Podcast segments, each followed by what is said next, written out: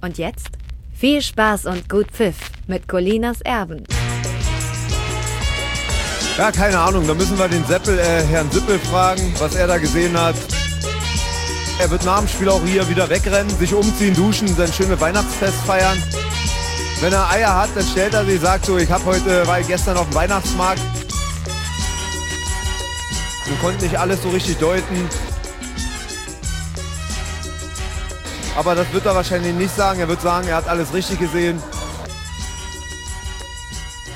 Keep calm. And listen to Colinas Erben.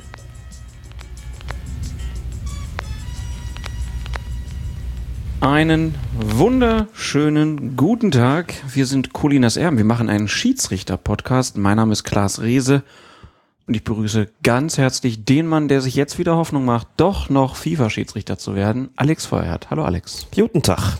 Das FIFA-Exekutivkomitee hat beschlossen, die Altersgrenze für ihre Schiedsrichter, sie lag ja bisher bei 45 Jahren, aufzuheben. Damit folgt sie einem Vorschlag der Schiedsrichterkommission Künftig sollen ältere Unparteiische jede Saison buchstäblich auf Herz und Nieren getestet werden mit einem ausführlichen Medizincheck, mit einem Fitnesstest und so weiter. Und ja, du bist wieder im Training.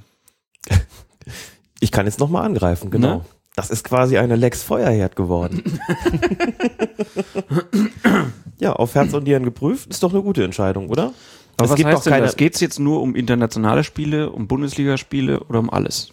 Es geht zunächst mal nur um internationale Spiele. Da gab es bis jetzt eine Altersgrenze eben von besagten 45 Jahren. Man schied dann zum 31.12. aus, wie jetzt Wolfgang Stark. Also für den, für den ist jetzt blöd gelaufen. Für den ist es blöd gelaufen, würde ich sagen. Denn ich glaube, wer da ausgeschieden ist, kommt auch nicht wieder rein.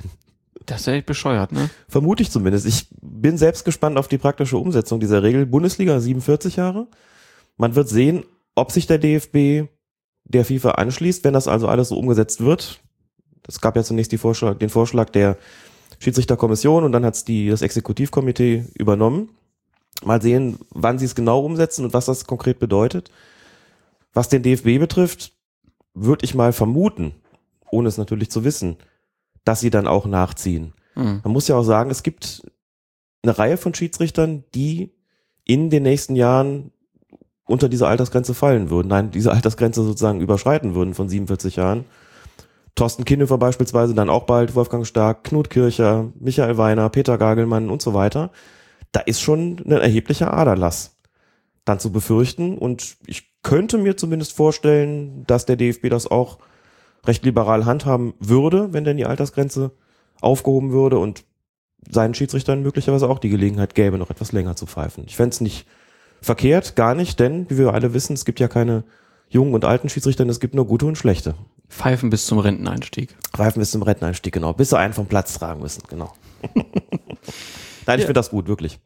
Das ist ja ein ausdrücklicher Wunsch auch gewesen der Vereine, die gesagt haben, sie fahren sehr gut mit den älteren, erfahrenen Schiedsrichtern, die so nicht nur eine Menge, eine Menge an Spielerfahrung mitbringen, sondern auch eine Menge an Lebenserfahrung und ich denke, das wird sich positiv auswirken. Sehr gut. Ja, dann gucken wir doch gleich mal auf ein paar ältere Herren, die auch noch dabei. Florian Mayer ist auch schon so. Ja, der würde auch darunter fallen. Den habe ich gar nicht aufgezählt. Genau, der ist so alt wie ich, glaube ich, 45. Ah, du, siehst, du siehst aber jünger aus, Alex. Das ist ja das entscheidende Kriterium. Ich habe kaum graue Haare an den Schläfen beispielsweise, zu meinem Leidwesen. Ich hätte das ja gerne. Ja. Ja, natürlich.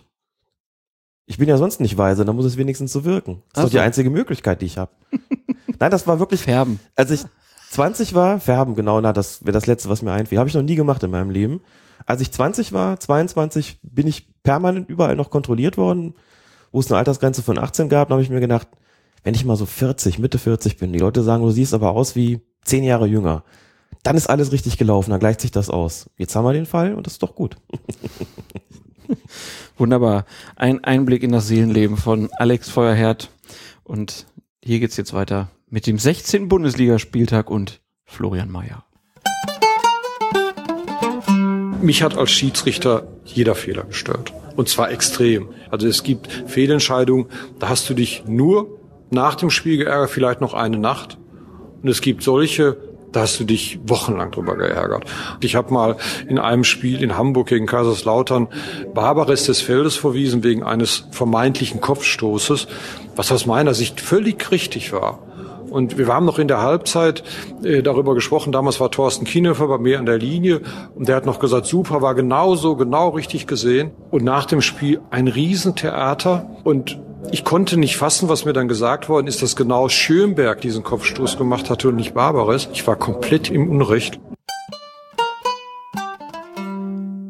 Florian Mayer durfte die Partie 1. FC Köln gegen Mainz 05 leiten und in der 73.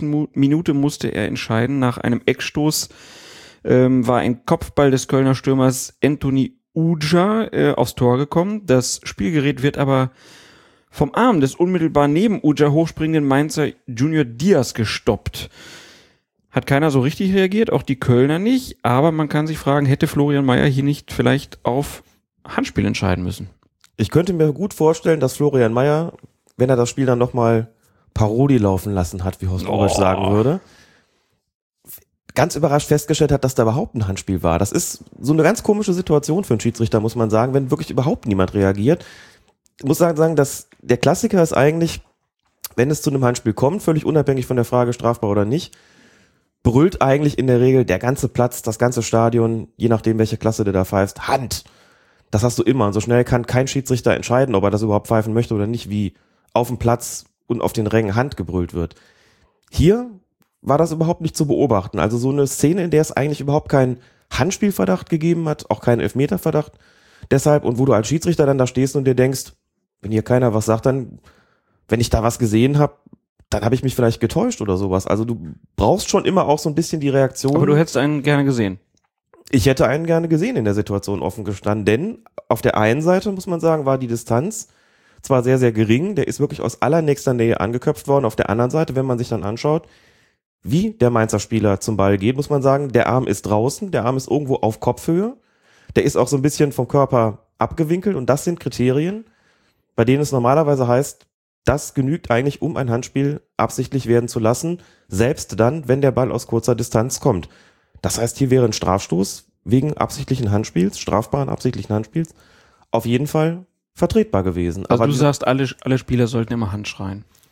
Das ist, war mir klar, dass das natürlich kommt. Ähm, Muss es, ja. ist, es ist zumindest. Du forderst es ja heraus. Es ist zumindest komisch für einen Schiedsrichter, kann ich sagen, wenn so gar nichts kommt, weil man dann so ein bisschen an der eigenen Wahrnehmung zweifelt. Das liegt aber daran, dass man es einfach so gewöhnt ist.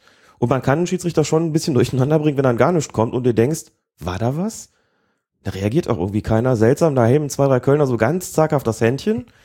Aber irgendwie hat keiner so richtig den Verdacht gehabt. Das ist dann so eine Situation, ohne jetzt mich in Florian Mayer natürlich adäquat hineinversetzen zu können. Das ist eine Situation, wo du als Schiedsrichter denkst, dann mache ich hier auch kein Fass auf. Dann habe ich mich vielleicht getäuscht, dann war es vielleicht doch nix. Vielleicht hat er das auch gar nicht gesehen. Vielleicht hat er das auch gar nicht gesehen. Ich habe es ohne Zeitlupe auch nicht gesehen. Nee, ich nämlich auch nicht, genau. Das Erst im Nachgang. So, es ging so schnell und die Entfernung war so gering, dass du denkst, war da was? Nee, da war im, Zweifelsfalle nichts. Und beim Eckball eh 1000 Leute. Immer schwierig. Das ist immer schwierig, denn du musst dich ja auf irgendwas fokussieren als Schiedsrichter, auf irgendeinen Zweikampf. Du überblickst nie alles, nie jedes Detail. Und da ist ja viel. Da kann ja auch sein, dass einer den anderen irgendwie tritt oder hält oder sowas. Dann kommt vielleicht noch ein Handspiel. Wirklich schwierig zu sehen. Und wenn dann so gar nichts kommt, dann lässt man im Zweifelsfalle eben weiterspielen. Das ist hier geschehen. Insofern, wer will es ihm verdenken, dass er laufen lassen hat? Und wenn man es dann sieht, denkt man sich, ja, aber es war eigentlich schon einer. Aber das ist eben kurios und das kommt eben auch mal vor. Passiert. Wechseln wir das Stadion, gehen wir nach Dortmund. Dortmund gegen Wolfsburg, Schiedsrichter Tobias Welz und in der 55. Minute bei einem hohen Ball in den Wolfsburger Straf- bzw. Torraum steigt Wolfsburg Torwart Diego Benaglio hoch, bekommt das Spielgerät auch mit beiden Händen zu fassen. Mats Hummels kommt dann zu ihm, ist mit hochgestiegen und hat Benaglio ja leicht bedrängt. Benaglio lässt den Ball fallen kann man jetzt drüber streiten, ob das wirklich wegen, wegen des Kontaktes war oder ob er einfach den Ball nicht richtig festgehalten hat. Auf jeden Fall ist dann äh, Neven Subotic da und der köpft den Ball an den Pfosten. Schiedsrichter Tobias Welz entscheidet im Nachgang dann auf Freistoß für den VfL Wolfsburg. Und hier haben wir ja jetzt den Fall, wir haben ja letzte Woche drüber gesprochen, dass da die Regeln vor zweieinhalb Jahren mal geändert wurden, dass der Torwart da ja nicht mehr so äh, unter Artenschutz steht. Deshalb die Frage hier, war das denn eine richtige Entscheidung von Wels, einen Freistoß zu geben?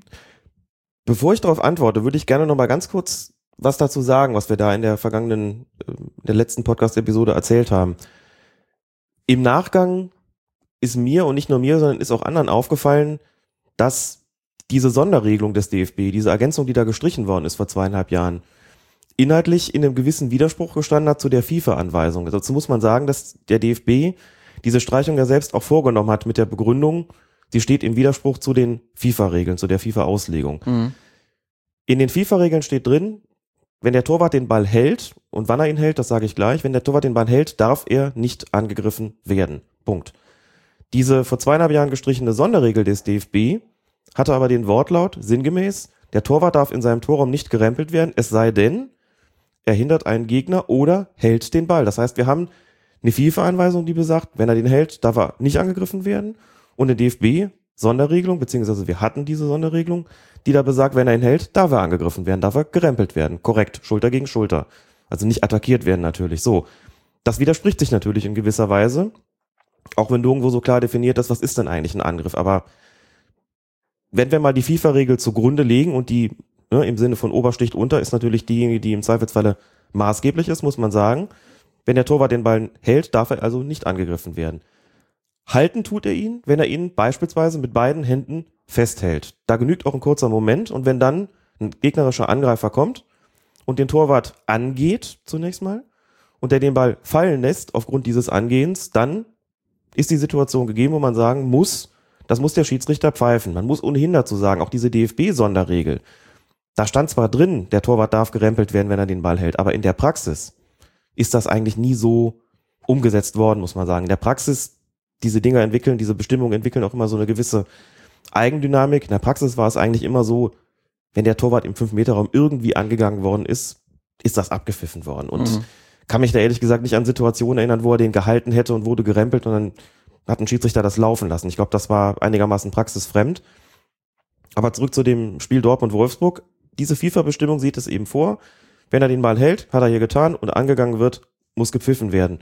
Das heißt, das hat im Prinzip mit dieser Neuregelung nicht so wahnsinnig viel zu tun, ob Torraum oder nicht. Das ist einfach regeltechnisch ein Foul gewesen, weil er den Ball mit beiden Händen gehalten hat und da genügen auch Kleinigkeiten und deswegen ist es sinnvoll, das hier abzupfeifen. Einer unserer Hörer hat noch gesagt, er hat gefunden auf der Website von The Third Team, die wir ja sehr schätzen, da haben auch wohl Schiedsrichterkollegen geschrieben, dass es international auch so eine Anweisung gegeben habe, nachdem der Schiedsrichter im Torraum einen besonderen Schutz genießt und war jetzt ein bisschen unsicher, sagt der Kastenmeier, ist der, ist der Hörer, war so ein bisschen unsicher, was ist denn jetzt eigentlich? Kann ich ehrlich gesagt auch nicht sagen, denn mir ist keine solche Regelung bekannt.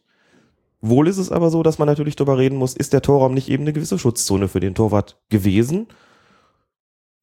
Schiedsrichtertaktisch war er das natürlich in gewisser Weise, weil einfach die Kollegen immer hingegangen sind und gesagt haben, wenn da irgendwas ist, dann pfeifen wir das Ding besser ab. Und die Torhüter und die Spieler, alle sind es im Prinzip auch so gewohnt gewesen. Aber wie gesagt, bei Dortmund gegen Wolfsburg, das ist auf jeden Fall ein Fall gewesen, wo man pfeifen musste, weil er den Ball gehalten hat. Wäre das nicht der Fall gewesen, dann würden wir anders drüber sprechen, dann würden wir jetzt hier sagen, okay, da ist eigentlich nicht viel gewesen, das hätte man auch laufen lassen können. So aber nicht. Okay, Tobias Welz, also alles richtig entschieden. Wechseln wir nach Hamburg. Der Hamburger SV hat gegen den VfB Stuttgart gespielt und der Stuttgarter Verteidiger Georg Niedermeyer hat in der 53. Minute den startenden Hamburger Stürmer Artyom Rudnevs kurz vor der Strafraumgrenze an der Schulter zu Boden. Äh, war das jetzt ein grammatikalisch richtiger Satz? Ich glaube, das S bei Artyoms fehlte und das äh, Verb fehlte, glaube ich, gezogen. Das Wert, ne? Gezogen, ne? Mhm. Ich, irgendwie kam es mir auch komisch vor. Also, Georg Niedermeyer zieht Artyom Rudnevs. Gab übrigens einen schönen Fangesang. Der hat ja bei 96 gespielt und wir hatten ein Spiel, ich glaube in Nürnberg oder so. Und dann waren es, meine ich, Nürnberg-Fans, die dann immer, kennst du Womb There It Is noch von Mhm.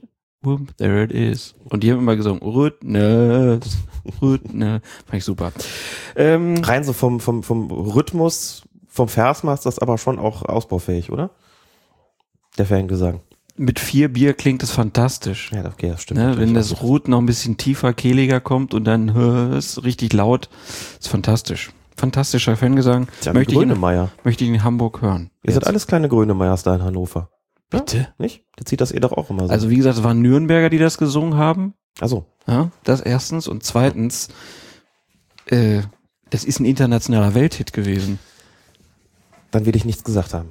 Also Niedermeyer macht seinem Namen alle Ehre und zieht Rudnevs herunter. Niedergemeiert. So, Sagen Sie es doch, wie es ist. Schiedsrichter Felix Brüch entscheidet, Notbremse entscheidet, rote Karte. Frage ist aber, war das eine offensichtliche, klare Torchance und ist dieser Platzverweis damit berechtigt gewesen? Naja, wir haben ja bei der sogenannten Notbremse auch so einen Kriterienkatalog vorliegen. Das haben wir ja schon oft gesagt. Was muss eigentlich alles beachtet werden? A, natürlich die Entfernung zum Tor. Die war hier knapp 16 Meter, also sehr gut. Das ist schon mal ein Punkt, der für eine Notbremse spricht. Laufrichtung des Stürmers, geht der vom Tor weg oder zieht er zum Tor hin? Der war recht mittig, zog eindeutig zum Tor hin. Also auch das wäre ein Argument für eine Notbremse. Punkt drei aber natürlich, ein ganz entscheidender, ein ganz wichtiger, kann ein gegnerischer Spieler noch mit fairen Mitteln eingreifen? Ja oder nein?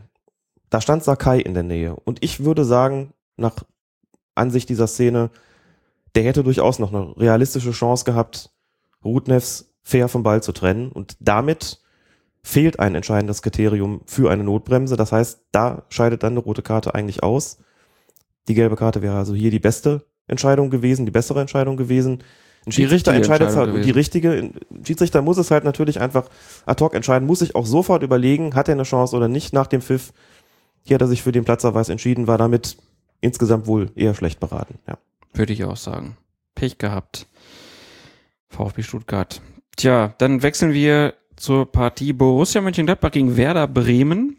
Und da gab es eine, ja, ziemlich interessante Szene. Äh, Gladbach fängt einen Bremer Angriff ab, will schnell einen Konter setzen.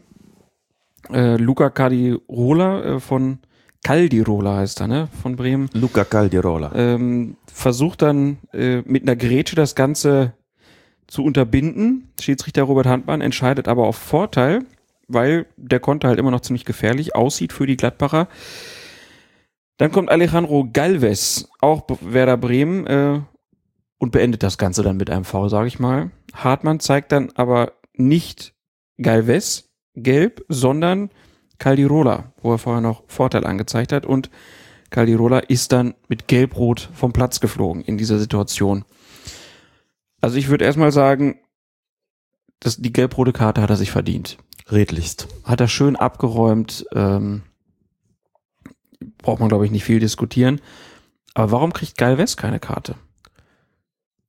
Das ist eine gute Frage und dazu muss man vielleicht das, die gesamte Situation nochmal rekapitulieren. Ich muss sagen, ich war im Stadion, da kurzfristig hingefahren, stand im Block von Werder Bremen Oh Gott. mhm, und habe mir das Ganze von da angeschaut. Das tut mir jetzt leid dir gegenüber natürlich. Das ähm, ist sehr unsensibel von mir, gerade vor Weihnachten. Konnte die ganze Situation gut beobachten. Guck da ganz komisch. Hast du nicht verstanden, ne? Macht Nee, nichts. wirklich nicht. Ist jetzt nicht die Zeit hier für langatmige Erklärungen. Nimm es einfach so hin. In der Situation, wo Calderola die Grätsche auspackt und den wirklich ordentlich von hinten abräumt, sieht man, dass der Assistent sofort die Fahne hebt und stehen bleibt. Hartmann guckt und sieht, Gladbach hat Ballbesitz und spielt schnell nach vorne und zeigt Vorteil an. Der Assistent hat einen Moment gebraucht, um das zu realisieren, dass er hier im Prinzip überstimmt worden ist, hat dann die Beine förmlich in die Hand genommen, musste also hinterherrennen und war natürlich dann, hatte Rückstand auf die ganze Situation.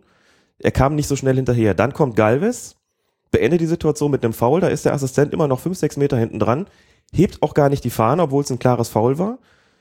Das ist für den eine ungünstige Situation gewesen. Also da war ähm, die Zusammenarbeit im Gespann nicht ganz optimal, was aber nicht am Schiedsrichter lag, denn der hat vollkommen korrekt entschieden, hat sich korrekt verhalten in der Situation. Dann pfeift Hartmann und muss jetzt die ganze Szene erstmal abarbeiten, muss das Ganze erstmal managen und denkt sich, okay, ich habe mir den Caldirola gemerkt, der ist jetzt mal fällig, holt sich den ran, der stand aber auch schon in der Nähe, zeigt ihm gelb-rot, vollkommen richtig, da muss man überhaupt nicht drüber diskutieren, hast du auch schon gesagt. Da steht dann halb Gladbach und protestiert. Und ich hatte im Stadion so ein bisschen den Eindruck, dass denen der Galvez durch die Lappen gegangen ist. Dass nicht mehr so ganz klar war, wer hat eigentlich den Angriff beendet. Theoretisch kann das auch sein, dass Hartmann sich so ein bisschen überlegt hat, aus der Szene gehen wir jetzt mit einem Platzverweis raus, mit Gelb-Rot, zwar nur und nicht mit Knallrot, aber trotzdem einem Platzverweis. Aber theoretisch wäre es okay gewesen, Ja, beides zu verwahren. Ne? Und Ja, muss dazu sagen, du kannst ja auf Vorteil entscheiden und kannst dann bis zur nächsten Spielunterbrechung, beziehungsweise genau genommen sogar bis das Spiel wieder fortgesetzt ist, kannst du noch nachträglich eine Karte zeigen. Das ist ja passiert. Wenn dann im Zuge dieses Vorteils noch eine Aktion passiert, die eine gelbe Karte nach sich zieht oder auch eine rote, dann kannst du die natürlich auch zeigen. Das heißt, natürlich hätten hier zwei Verwarnungen und damit einmal gelb-rot, weil Calderola schon verwarnt war, rauskommen können. Und wenn man sich die Situation anguckt, wäre es eigentlich auch richtig gewesen, denn was Galvez da gemacht hat, war auf jeden Fall auch ein verwarnungswürdiges Vergehen. Und wie gesagt, mein Eindruck war, der ist den durch die Lappen gegangen. Der war dann irgendwann weg. Die sind noch dabei gewesen, sich da ähm, den, den Calderola zu verarzten mit Gelb-Rot und irgendwie ist das Ganze dann umgewesen.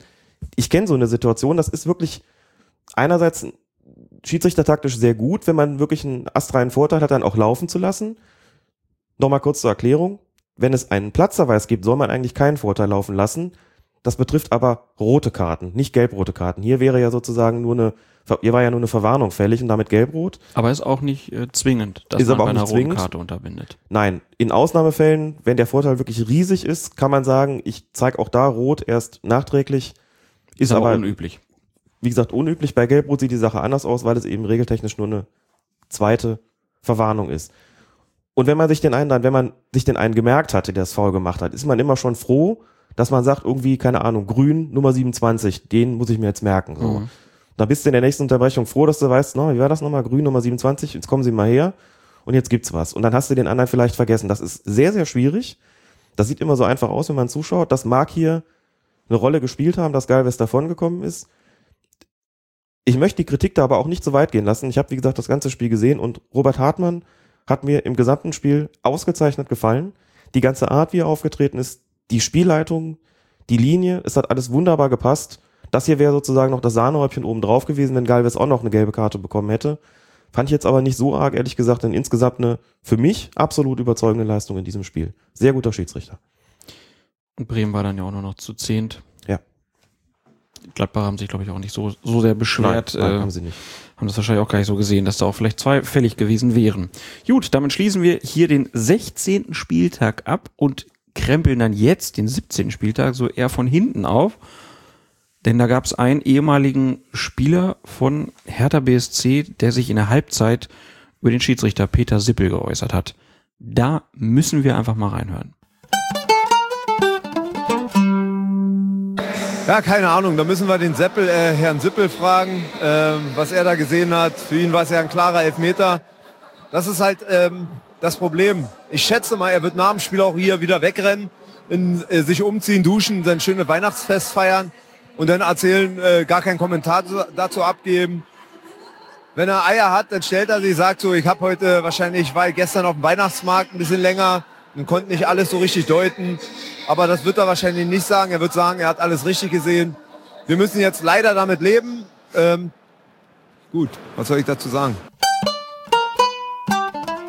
Man kann ja immer sagen, es ist schön, wenn sich mal einer mit klaren Worten vom Mikrofon äußert, nicht so glatt wie früher, äh, äh, nicht so glatt wie viele heute, sondern wie früher nochmal ein raushaut.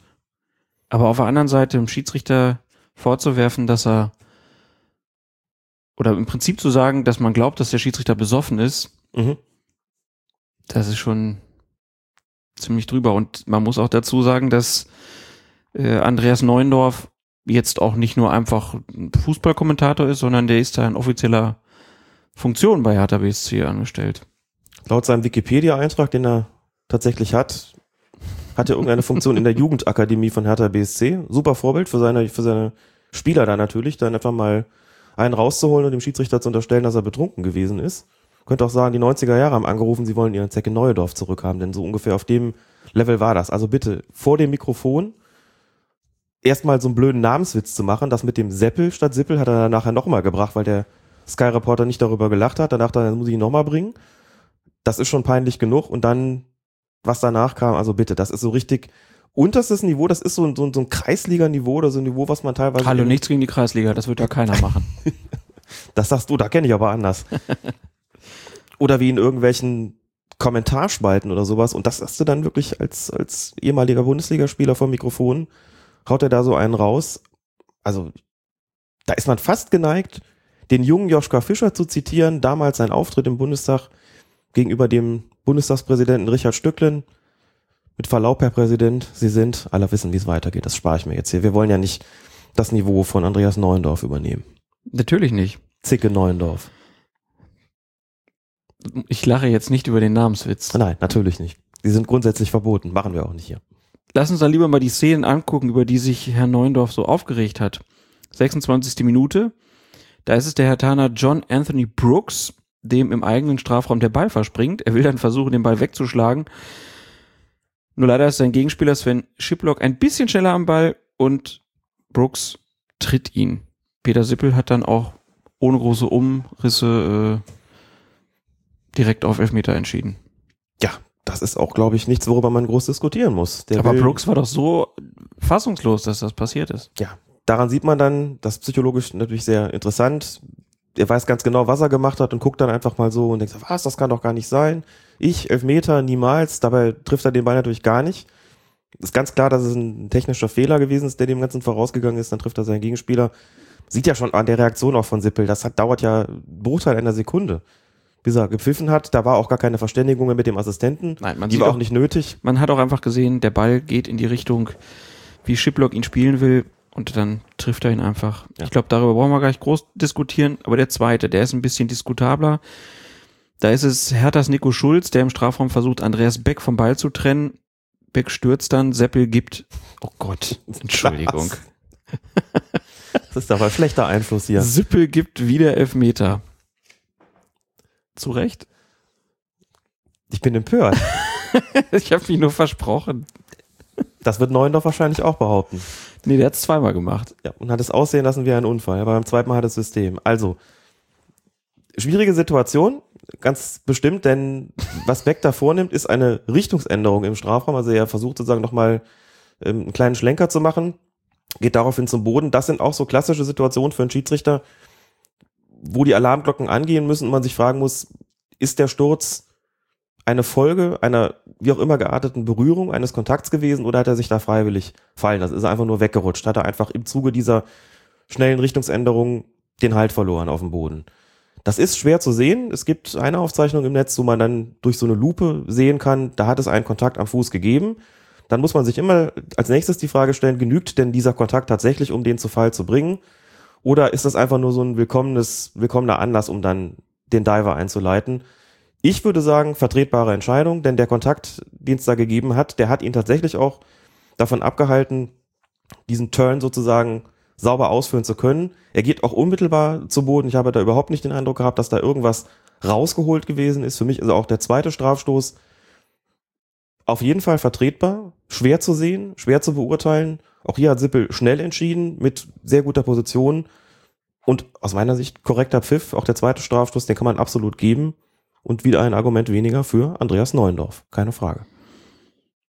Dann lass uns dieses Spiel einfach abschließen äh, und auch diesen O-Ton Schnell vergessen. schnell vergessen. Und bei 0 zu 5, gut zur Halbzeit stand es 0 zu 3, aber auch da bei 0 zu 3 über den Schiedsrichter zu diskutieren. Klar bei zwei Strafstößen, aber der wohl von der eine überhaupt nicht in keiner Weise irgendwie Gegenstand einer Diskussion hätte sein dürfen. Das ist auch, das ist auch so billig irgendwie, ne? Das ist so wirklich billig, dann reden wir da doch über den Unparteiischen. Nee, also geht gar nicht. Gut, dann gehen wir nach Freiburg. Die haben gegen Hannover 96 gespielt und in der 20. Minute schießt der Freiburger Jonathan, Jonathan Schmid, heißt er, glaube ich, ne? Ja? Äh, der schießt aufs Tor der Hannoveraner. Hiroki Sakai befindet sich in der Schussbahn im Strafraum der Hannoveraner, dreht sich weg und der Ball fliegt dann gegen seinen Arm. Freiburg fordert vehement einen Elfmeter. Schiedsrichter Günther Perl gibt ihn aber nicht. Da hast du sicher durchgeatmet als Fan von Hannover 96, oder? Ich habe es nicht gesehen, ehrlich gesagt, in dem Moment, Okay. ähm, sondern nur eine Aufzeichnung und da wusste ich ja, dass es keinen gibt, von daher ging's. Ähm, und ich würde auch sagen, ist okay, weil er dreht sich schon weg Mhm. und viel näher kriegt er den Arm einfach nicht an den Körper als Ja. so. Das ist doch der Punkt. Was soll er denn machen? Ich meine, in der Originalgeschwindigkeit als Zuschauer muss ich sagen, habe ich so reagiert, klarer Strafstoß.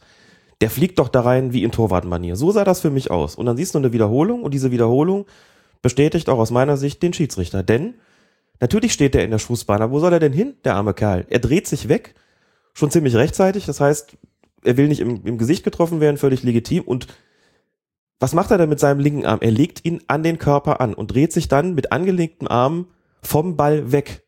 Und weil gerade dieses Wegdrehen vom Ball ist ja nun das begreiflicherweise das Gegenteil davon, dass der Arm zum Ball geht, was ja ein Kriterium ist für ein absichtliches Handspiel. Hier hat er ja versucht, einfach auszuweichen.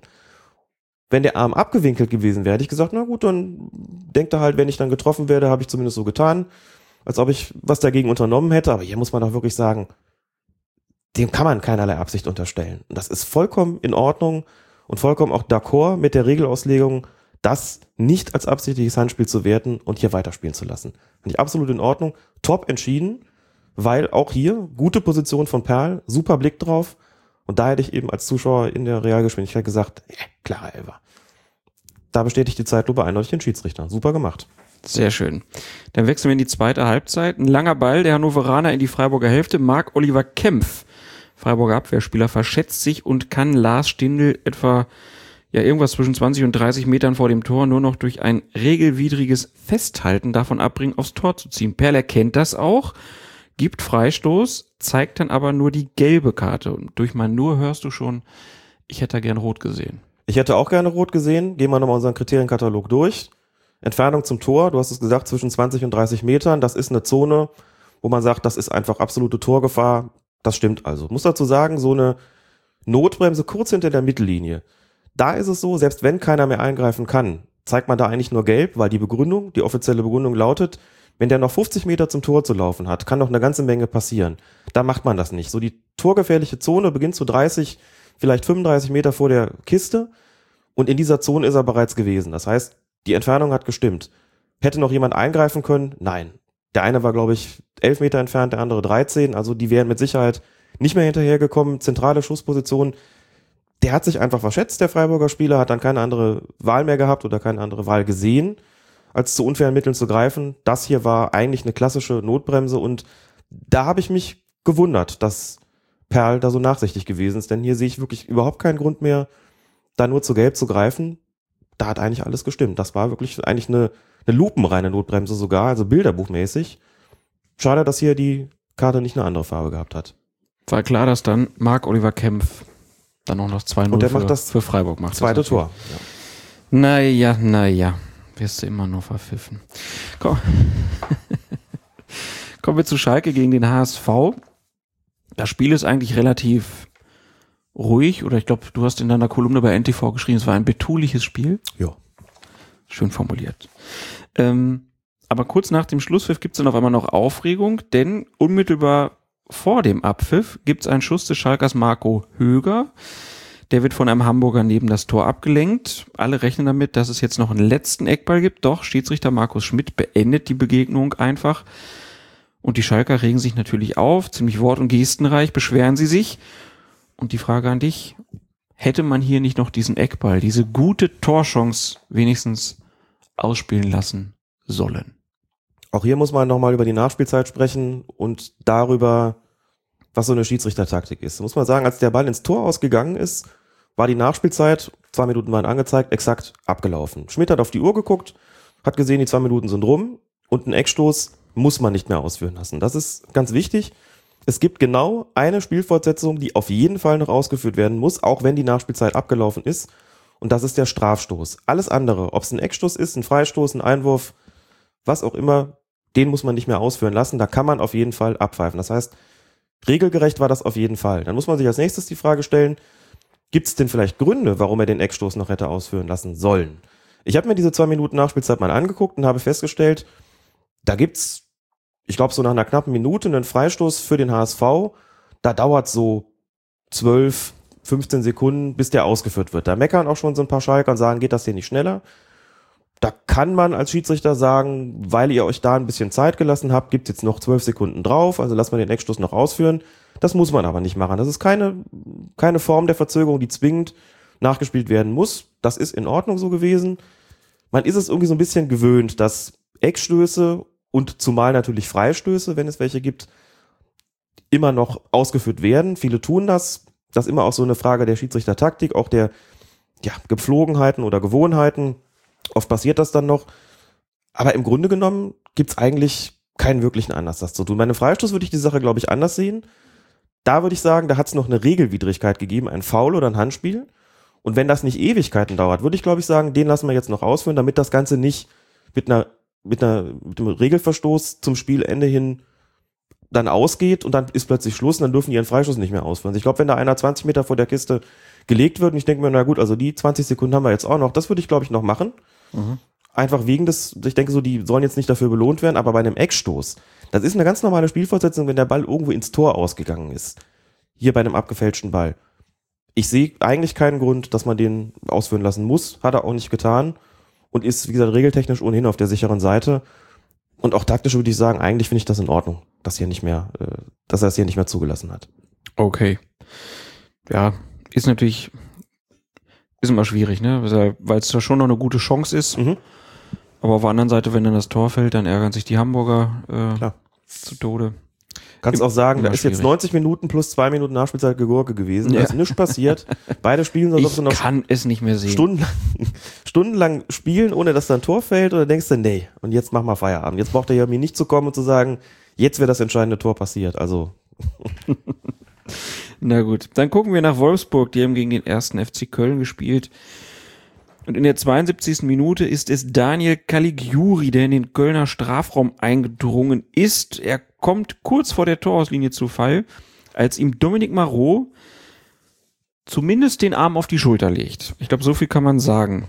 Jetzt ist die Frage, hat er ihn da runtergerissen oder also so aus dem Lauf gebracht, dass er deswegen hinfallen musste und beziehungsweise muss es hier eigentlich einen Strafstoß geben. das wäre jetzt für mich eine Bilderbuchsituation für einen Fall, wo ich sagen würde, zwischen dem vermeintlichen Vergehen des Abwehrspielers, nämlich diesem Arm auf die Schulter legen, und dem Fall besteht kein signifikanter Zusammenhang, wenn ich das mal so sagen darf. Hm. Der hat ihn eben nicht runtergezogen. Der legt wirklich den Arm dahin. Das ist auf eine Art sicherlich auch nicht, nicht regelgerecht gewesen, aber auch, Also die Schulter bewegt sich schon nach hinten. ja, die Schulter bewegt sich minimal nach hinten. und der das ist hat sehr er schnell unterwegs. extrem dankbar angenommen. Also ich sehe da nicht, dass der Fall wirklich was mit dem, mit der Aktion von Marot zu tun gehabt hat. Man Also sagt das dann ja- reicht dir nicht. Man sagt ja gerne mal, das reicht nicht für einen Strafstoß, ganz genau. Und ich finde, das ist so ein Fall gewesen. Sie sagt, nee, dafür gebe ich keinen. Klar sagen sie dann im Fernsehen, dafür haben auch schon Schiedsrichter gepfiffen. Das mag alles sein, das ist aber immer so ein, so ein, ja, zweifelhaftes Argument. Das ist eine Phrase. Das ist halt eine Phrase, das mag schon so sein. Wofür hat es nicht alle schon Strafstöße gegeben? Ja, Wahnsinn, ne? gewisser, das, das, das glaubt man kaum. Ja. Da kann man sein, da kann man noch drüber sprechen, wenn die Kinder schon aus dem Haus sind. Ne? Wahnsinn. So ist das. Also Verrückt. das, das ahnt man ja mehr, als dass man das alles Stimmt, weiß. was ist das also, eigentlich für ein blöder Satz? das ist eigentlich ein völliger, völliger Stuss, oder? Dafür hat es auch schon Strafstöße gegeben. Ach, was? Ach, nein. so Loriot-Voice. Ja. Ach was. Also das hat mir hier nicht Ach was, genügt. ach, was ist mehr Louis de Finesse? nee. Ach.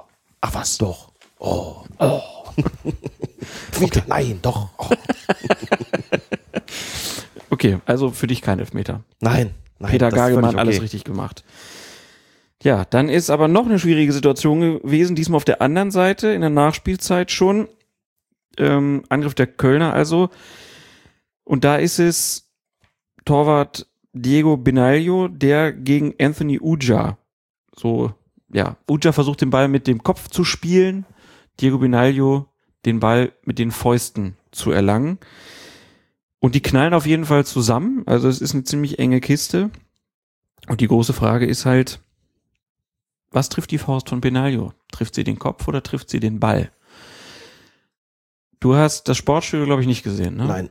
Im Sportstudio sieht so aus, als ob der Benaglio dem Uja die Faust ins Gesicht knallt. Und dann irgendwie auch den Ball trifft. Das ist aber unschön. Und dann wäre es auch ein Elfmeter, ne? Klar. Aber so, also, sau schwer zu entscheiden. Wir haben uns die Szene ja nochmal gemeinsam angeguckt gerade und wirklich auch mit, fast schon mit Einzelbildschaltung gearbeitet. Ne? Mhm. Und dann haben wir gesehen, gemeinsam festgestellt, dass Uja zuerst am Ball ist. Genau. Binaldo ist von ihm verdeckt in dieser Perspektive. Man kann aber, wie ich finde, erahnen, dass da von ihm auch noch eine Berührung des Balles kommt, vermutlich mit den Fäusten. Also aus der Perspektive kann ich das zumindest nicht so beurteilen, dass ich sage, da ist ein, eine Regelwidrigkeit dabei gewesen. Muss man dazu sagen, in solchen Situationen, wenn der Torwart, ich sag mal zumindest auch den Ball spielt oder zu einem erheblichen Maße den Ball spielt, lasse ich das Ding laufen. Der muss schon wirklich einen Stürmer umhauen. Also er darf den Ball dann schon aus meiner Sicht gar nicht treffen oder wirklich nur minimal, dass ich sage, okay, dann Der ist es auch ein Strafstoß gewesen. Da kannst du doch nicht sagen, ja, ist der Torwart. Wenn ich es richtig gesehen habe, hat er den Ball gespielt, dann ist, mag es sein, dass nachdem der Ball weg gewesen ist, die Faust dann auch noch anschließend Uja so ein bisschen berührt nee, hat. wie gesagt, ich, ich glaube, es war andersrum. Du weißt, es war andersrum, also kann das aus der, aus der Einstellungen in der Zusammenfassung, die wir da zusammen geguckt haben, kann ich keine Regelwidrigkeit erkennen, ehrlich gesagt. Und dann sage ich auch, es war kein Strafstoß. Wenn das Sportstudio das anders gezeigt hat, haben sie möglicherweise noch eine bessere Perspektive gehabt.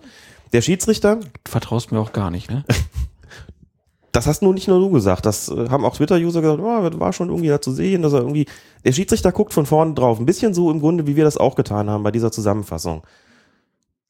Da ist möglicherweise dann der Torwart auch von Uja verdeckt gewesen, er hat nur gesehen, an der Flugbahn des Balles, dass da auf jeden Fall auch eine Berührung von Benaglio, den ich ja gerne Bengalio nenne auf Twitter, dass es da eine Berührung des Balles gegeben hat und dann meine ich, dann kann man es auch, äh, kann man es auch laufen lassen. Also das äh, war jetzt keine Entscheidung, die, die ich irgendwie sonderlich kritisch gefunden hätte, aber nehme natürlich zur Kenntnis, wenn das zweite deutsche Fernsehen die Dinge anders darstellt. Das sind bestimmt manipulierte Bilder. Systempresse. Nur um uns zu ärgern. Systempresse, genau. Deswegen gehen die in Dresden auf die Straße.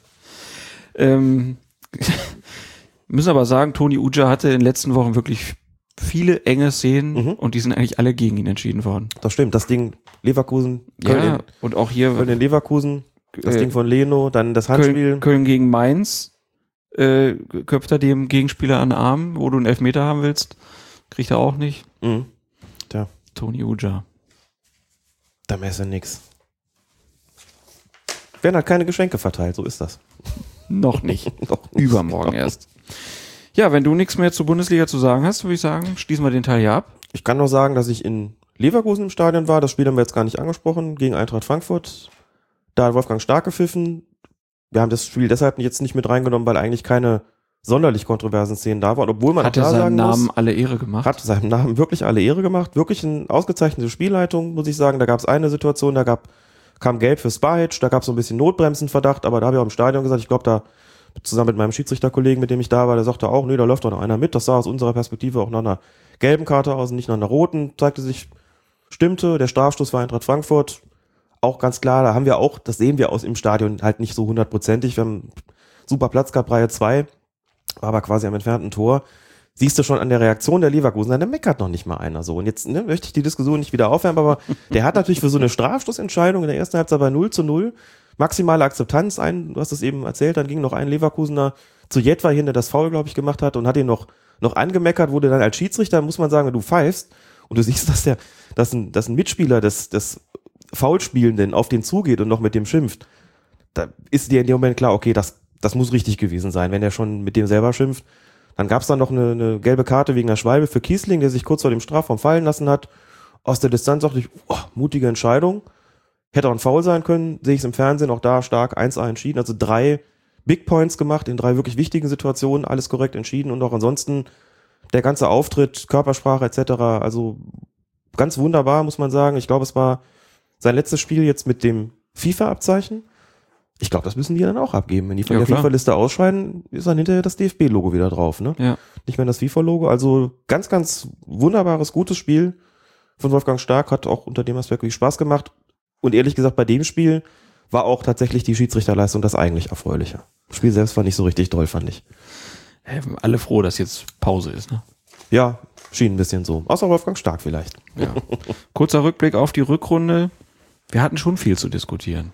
Man Ja. hat schon gemerkt, dass es immer noch daran hapert, dass richtig klar gemacht wird, wo die Leitplanken sind. Es gibt immer noch Thema Handspiel, Mhm. Thema Abseits, jetzt Thema Torwart. Es ist, also ich glaube wirklich, dass der DFB da eigentlich mehr tun müsste. Es wird auf jeden Fall in der Winterpause wieder ein Trainingslager geben für die Schiedsrichter. Das wird auch wieder auf Mallorca stattfinden.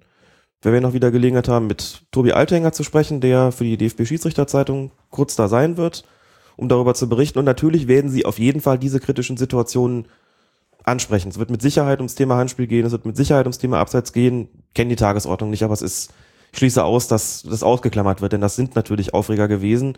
Und das sind vielleicht auch Fälle, wo ein gewisser, sagen wir mal, Justierungsbedarf noch besteht. Andererseits muss man auch sagen, es gab in der Vorrunde schon Spieltage, da ist deutlich intensiver über das Handspiel diskutiert worden. Es hat sich so ein bisschen, vielleicht auch mangels, mangels Fällen, hat sich so ein bisschen wieder gelegt und auch eine Reihe von Fällen ging, wo man sagt, naja gut, da ist einfach auch korrekt entschieden worden. So. Und beim Abseits ist es eben nach wie vor so, nach dieser Abseitsreform im Sommer 2013, dass es nach wie vor zu Fällen kommt, wo man sagt, da das, was eigentlich aus dieser Auslegung vom International Football Association Board resultiert, ist in der Praxis manchmal wirklich sehr, sehr schwierig. Es kommt immer wieder zu Fällen, wo man sagt, boah, muss man da nicht eigentlich pfeifen? Auch wenn es in den Regeln anders drinsteht. Und da gibt's ja, wie gesagt, von den großen Verbänden DFB, FIFA, UEFA eben Bestrebungen zu sagen, das geht uns zu weit, wie ihr das wollt. Klar, da sind sie natürlich aber auch so ein bisschen dem International Football Association Board unterworfen. Das ist eben nicht so einfach zu sagen, wir machen das einfach mal anders. Da muss es Abstimmungen geben, damit es eben einheitlich praktiziert wird. Das ist, glaube ich, das Allerwichtigste überhaupt. Diese relative Einheitlichkeit, eine absolute, gibt es im Fußball ohnehin nicht. Aber dass man wenigstens da, wie du sagst, Leitplanken hat, an denen man sich orientieren kann, und das ist, glaube ich, wichtig. Aber das wird mit Sicherheit auch in diesem Wintertrainingslager nochmal nachbesprochen werden. Zweites Thema, was wir in der Hinrunde auch hatten, war das Auftreten der Schiedsrichter. Gab mal wieder Kritik ja auch daran, oder war auch schon letzte Saison so, dass immer mal wieder gesagt wurde, naja, wie die sich da auf dem Platz benehmen. Und letzte Woche war es dann äh, Gistol, der Trainer von Hoffenheim, der mal über den vierten Offiziellen gesprochen hat und da auch nicht so zufrieden ist, wie die mit ihm umgehen.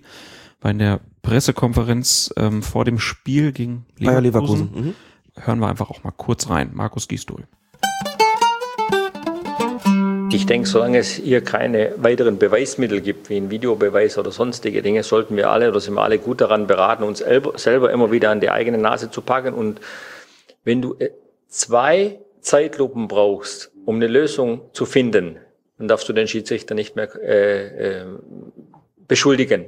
Ja, weil er muss es auch in dieser Echtzeit und ich bin schon oft überrascht, wie gut die es tatsächlich erkennen. Ja, muss man ja, wir alle denken da immer wieder, wie konnte, wie konnte er das tatsächlich richtig erkennen? Und ob da so ein halber Fuß noch drinne war und dann nochmal zurückgespult wird und nochmal Klick für Klick. Da, da sollten wir uns alle, alle disziplinieren. Solange es nicht mehr Hilfsmittel gibt, gibt es es nicht. Höchstens du stellst ein Chamäleon an die Seite und das wird es wahrscheinlich nicht geben. Ne? Von daher ist es wichtig, dass wir da Ruhe bewahren und da immer wieder auch an die eigene Nase packen und sagen, wenn du da, wie gesagt, zwei Zeitlupen brauchst, dann darfst du eigentlich nicht reklamieren, weil es dann nicht, eigentlich menschlich nicht möglich ist. Aber sie gehen sicherlich auf die Frage, oder die Frage kommt sicherlich deswegen auch, brauchen wir irgendwann weitere Hilfsmittel. Ja, und das, und das, das bin ich schon mal froh, dass die Torlinientechnik da ist. Und äh, hat ja lange genug jetzt gedauert, bis sich das durchgesetzt hat. Es ist das endlich beschlossen. Und dann wird man sehen, was es da gibt. Ich habe von Versuchen jetzt ja da gehört, wo es, wo dann, äh, ich glaube, in, in Holland wird das ja gerade gemacht, dass da Genau, ein, ein Schiedsrichter, der außerhalb sitzt und mit mehreren Kameras ausgestattet ist und da wohl gute Erfahrungen gemacht wurden mit äh, innerhalb von fünf Sekunden konnte der dann sagen, ja, entscheide so oder so und gibt ihm den, äh, die Hilfe auch, äh, mit, mit einem Headset äh, aufs Ohr und von daher glaube ich, ist die Entwicklung vielleicht da noch nicht abgeschlossen, aber erstmal bei dem ganzen Fußballtradition und alles äh, ist es wichtig, einen ersten kleinen Schritt zu machen und dann schauen wir weiter, was, was der Fußball dann auch noch verträgt. Mich nervt das ja eher, das sage ich ja ganz offen. Ich stehe ja noch nicht richtig vorne, dann habe ich schon mal Begleitschutz. Also kann ich nicht gebrauchen. Ja, für die Offizielle ist für mich wichtig, wenn mal einer ausflippt, dann kann der da stehen, aber nicht bei jedem Mal. Ich habe Coachingzone, und da bewege ich mich drin und dann kann ich nicht gebrauchen, wenn da jedes Mal jemand neben mir steht und mir sofort sagt, äh, wie ein Oberlehrer, das und das darf ich und das darf ich nicht. Also ich verhalte mich bisher, glaube ich, immer korrekt und da äh, habe ich überhaupt keine Lust dran, äh, das auch zu verändern und das werde ich auch nicht verändern. Äh, da sind manchmal, äh, erlebe ich auch große Unterschiede zwischen den vierten Offiziellen, ja, die mit einer gewissen Gelassenheit dann, äh, dann auch mal äh, mit einem sprechen oder ob dann sofort einer, wenn du selber emotional in der Situation bist und sofort einer neben dir steht und dir irgendwas immer versucht zu sagen, soll mich in erster Linie mal in Ruhe lassen. Ich lasse die ja auch im Grunde in Ruhe. Lass die Hände unten. Und jetzt sagen Sie mir mal eine Gestik, wie ich das machen soll irgendeinem Spieler was zeigen soll oder wie ich dem Schiedsrichter klar machen soll, dass er irgendwas gemacht hat, was nicht richtig war oder wie ich monieren soll, indem sie die Hände unterlassen. Das geht nicht. Es sind sowas von dumme Regeln, die da aufgestellt werden, die haben einfach mit der Realität nichts zu tun. Es gibt keine Gestik, dass du als Trainer, wenn du dabei bist im Spiel, Lobanowski, dem hätten sie das sagen können. Das war perfekt. Ja, da war das perfekt. Ja, der hat sich nicht gerührt. Also, du musst sitzen bleiben, haben sie vielleicht zu dem vorher gesagt. Das hat er dann eingehalten.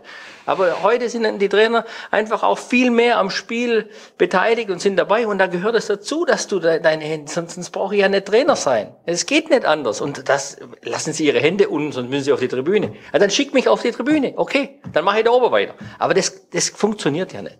Ja, es nervt wirklich, es nervt. Ja. Also, wir halten erstmal fest, Markus Gisto lobt erstmal ausdrücklich die Assistenten. Sagt, er findet es schon Wahnsinn, was die alles sehen.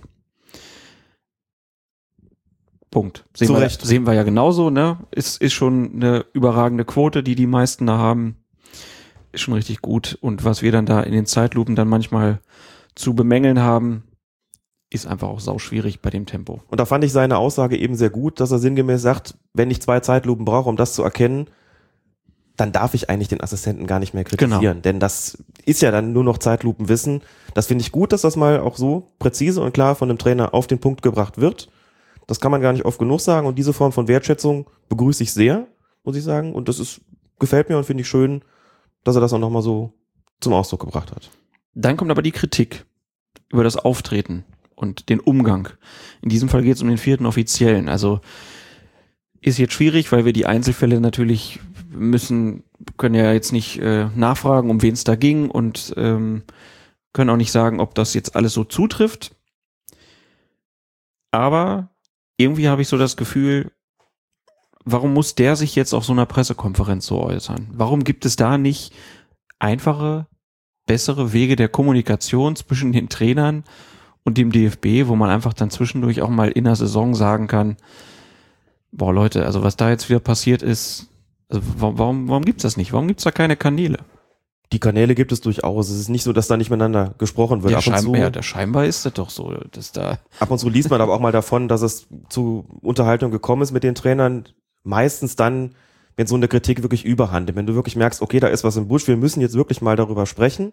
Wenn sich Beschwerden häufen, dazu Aber dann ist es ja schon zu spät. Dann ist ja schon wieder das Bild, ähm, der Schiedsrichter ist dann schon wieder schlecht gezeichnet. Also Hm. aus, aus meiner Sicht ist das auch dieser ist so ein, so ein Mangel an, an Kommunikation. Weiß ich nicht, ob das vielleicht auch an Gisto liegt. Der könnte ja auch einfach mal zum Telefon greifen und mal einen anrufen, aber irgendwie ist das so, habe ich immer das Gefühl, dass dann, wenn sowas rauskommt, ne, wenn dann sowas geäußert wird, dann denke ich halt immer, Leute, ihr seid doch erwachsen, dann redet doch da einfach drüber, wenn euch da was stinkt.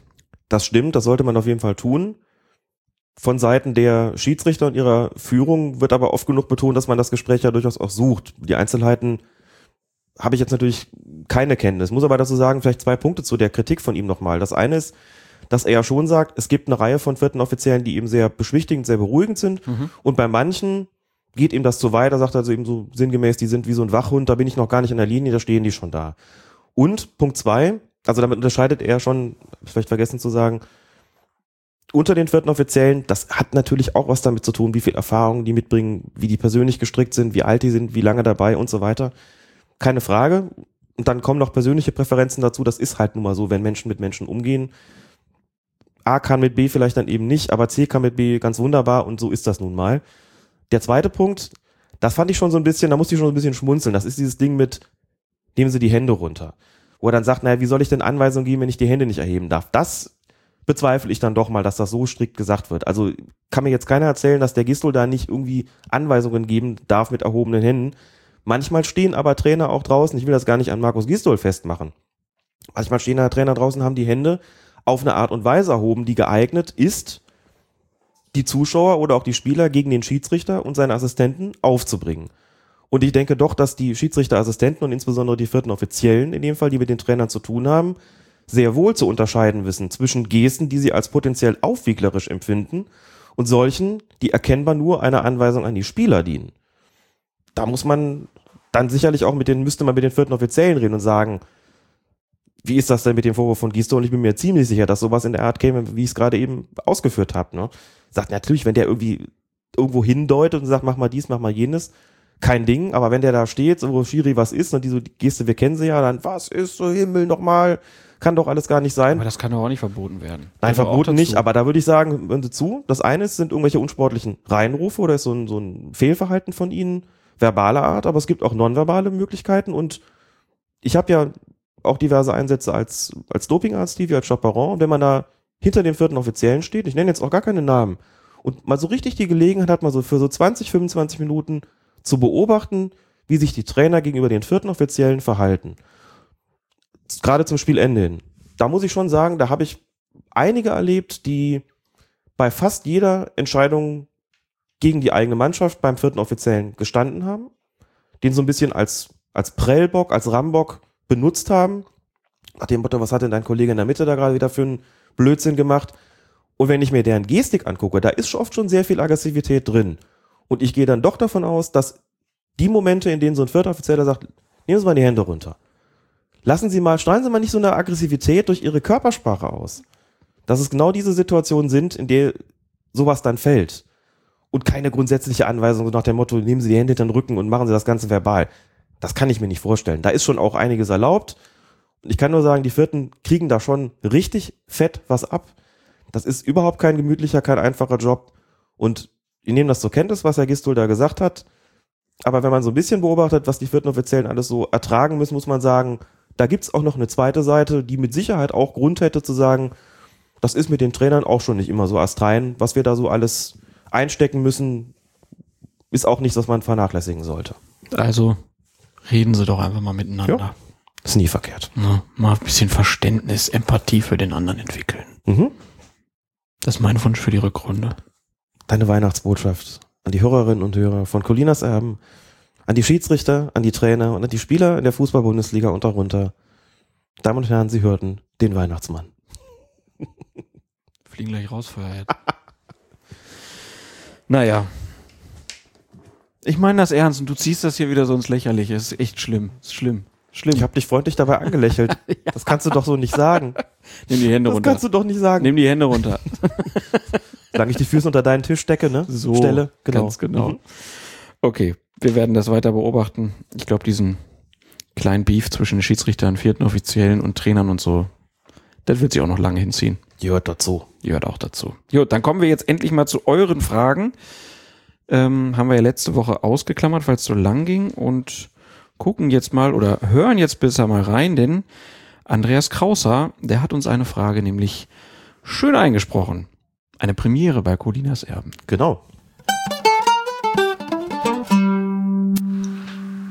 Hallo, ich habe eine Frage zum taktischen Verlassen des Spielfeldes. Und zwar steht ja in Regel 11, verlässt ein Spieler, der sich abseits befindet, im Abseits befindet, bewusst das Spielfeld, um den Schiedsrichter zu signalisieren, dass er nicht aktiv ins Spiel eingreift, gilt das nicht als Vergehen.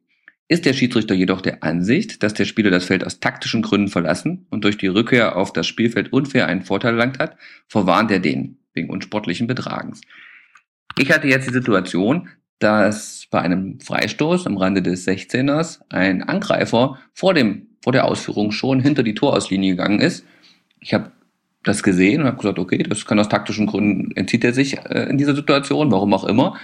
Aber jetzt, sobald der Ball gespielt wurde, ist er auf einmal wieder reingelaufen ins Spielfeld und hat am Spiel teilgenommen. Da habe ich natürlich gleich gepfiffen und gelb verwarnt wegen unsportlichen Betretens oder wegen Unsportlichkeit. Und jetzt ist aber die Frage, gibt es denn A, ein taktisches Verlassen, auch wenn man nicht im Abseits steht? Und wenn das ja wäre, dann müsste ich ja in der Situation eigentlich gelb-rot zeigen. Also einmal gelb für das unerlaubte Verlassen und dann gelb wieder, also gelb-rot, für das äh, Betreten in der Szene, also das unerlaubte Betreten. Da bin ich mal gespannt, wie ihr das seht, weil ich habe ja den aktuellen Regeln äh, von 2014, 15 nichts dazu gefunden. Weiterhin Gratulation zu dem guten Podcast und bis bald. Also, wir fassen nochmal kurz zusammen. Es geht um eine, oder es geht um die Frage, ob man den Platz äh, auch bei einem indirekten Freistoß unerlaubt ver verlassen kann. Genau. Also ob man sich einer Abseitsstellung entziehen kann, auch schon vor der Ausführung eines Freistoßes, war mir komplett neu, dass es Spieler gibt, die sowas überhaupt machen. Zunächst mal muss ich sagen, er hat vollkommen richtig reagiert in der Situation. Wenn ich sehe, der steht da draußen, bin ich glaube ich, erstmal gewundert und mich gefragt, was macht der da eigentlich?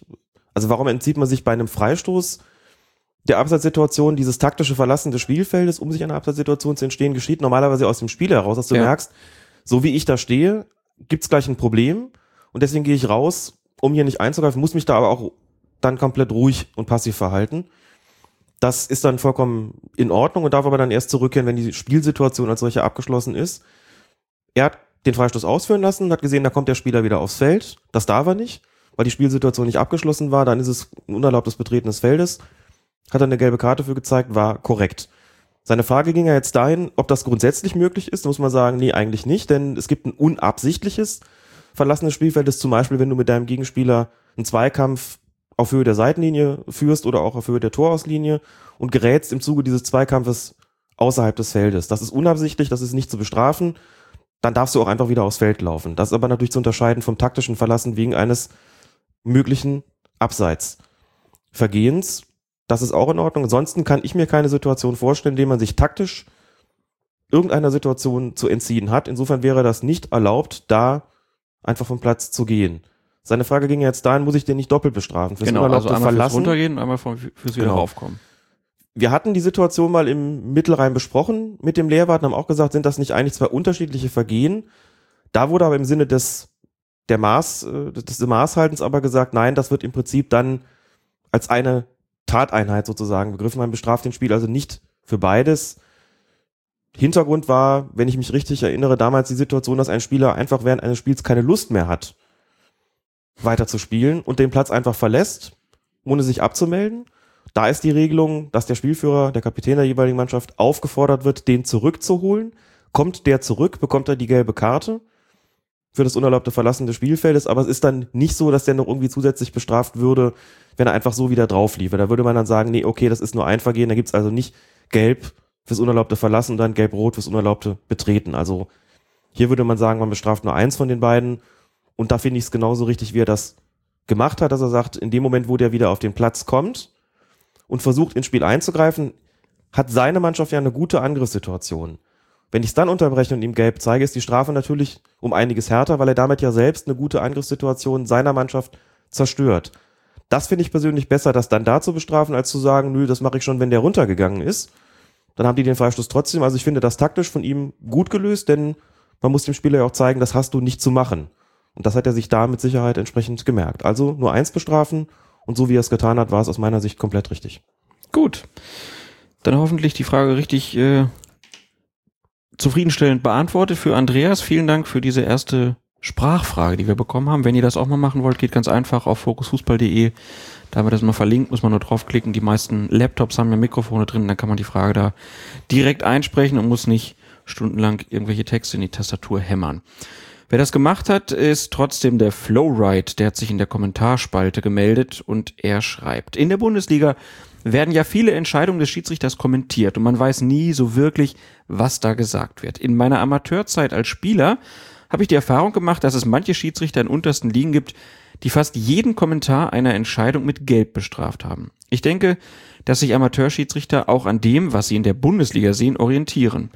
Dies ist, weil man ja die Gespräche zwischen Schiedsrichter und Spieler im Fernsehen nicht hört, schwierig. Ich habe das Gefühl, dass hier eine andere Toleranz herrscht. Glaubst du das auch, dass im Amateurfußball schneller die gelbe Karte gezückt wird, wenn ein Spieler mal was sagt und dass es in der Bundesliga mehr Toleranz gibt? Das glaube ich grundsätzlich auch, dass das so ist. Meine Journalistenkollegin Elke Wittig hat mal den Begriff, das haben wir auch schon mal erzählt, hier Wochenendkommandierer, den bösen Begriff Wochenendkommandierer für Schiedsrichter benutzen. Sie meinte natürlich genau diesen Typus Schiedsrichter, der nicht so viel sieht und eher auch mal so eine Knüppelei durchgehen lässt, aber beim leisesten Protest dann plötzlich angefegt kommt und den Spieler verwarnt. Das ist ein Phänomen, das man in der Kreisliga tatsächlich gar nicht so selten beobachtet. Da finde ich auch, dass die Toleranz da durchaus größer sein könnte, dass es vor allen Dingen darum geht, der Faustregel zu folgen, viel sehen, wenig hören, möglichst. Ne? Dass es da Grenzen gibt, aber müssen wir uns, glaube ich, nicht unterhalten. Was die Bundesliga betrifft, auf der einen Seite ist es ganz gewiss so, dass es da eine andere Form von Toleranz gibt. Auf der anderen Seite muss man aber auch sagen, ich lege mal meine eigene Erfahrung zugrunde, die ja nun logischerweise nicht bis zur Bundesliga gegangen ist, aber immerhin bis zur Amateur-Oberliga als Schiedsrichter und bis zur Regionalliga als Schiedsrichterassistent. Die Qualität des Protestes und die Qualität dessen, was die Spieler dem Schiedsrichter da und auch den Assistenten an den Kopf werfen, ändert sich von ganz unten bis ganz oben. Das wird schon einerseits niveauvoller, also die ganz massiven Beleidigungen hört man in den oberen Amateurspielklassen und in der Bundesliga mit Sicherheit auch, dann kaum bis gar nicht mehr. Da ist, wird einfach anders protestiert und auch anders miteinander geredet. Also insofern geht's da nicht nur um Toleranz, wir sprechen hier schon auch um eine gegenseitige Akzeptanz. Wenn ich ein Spiel in der untersten Kreisliga habe oder überhaupt in der Kreisliga habe, da kriege ich schon mal die Sachen an den Kopf geschmissen, die eine klare Beleidigung sind und für die es nur eine rote Karte geben kann. Das wird nach oben hin subtiler. Da haben wir auch schon mal drüber gesprochen, da kommt dann eher mal so das Schiri, bis jetzt hast du super gepfiffen, aber das war, das eben, das war, also mit Verlaub, das war jetzt wirklich komplett Blödsinn.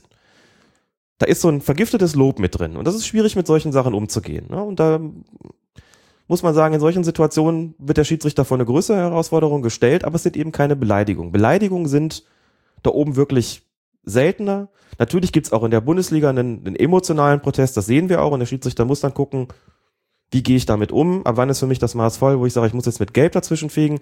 Wir hatten, soweit passt das Beispiel auch ganz gut, am Samstag beim Spiel zwischen Schalke 04 und dem Hamburger SV eine Situation, die es in der Bundesliga inzwischen ganz selten gibt. Der Schiedsrichter hat auf den Protest von Berami vom Hamburger Sportverein das laufende Spiel unterbrochen, um ihm eine gelbe Karte zu zeigen wegen Protestierens und hat das Spiel anschließend mit einem indirekten Freistoß wegen der Unsportlichkeit, reklamieren ist eine solche, mit einem indirekten Freistoß für Schalke 04 fortgesetzt.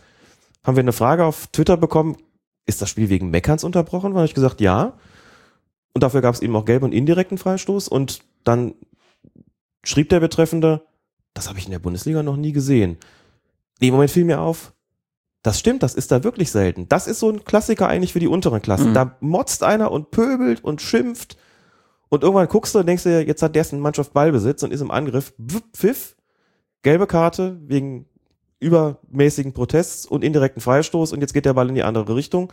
Dann ist der auch richtig damit bestraft natürlich, ne? weil er mit seiner Motzerei den eigenen Angriff im Prinzip unterbunden hat. Das macht man in so einer Situation und dass das in der Bundesliga fast nie passiert.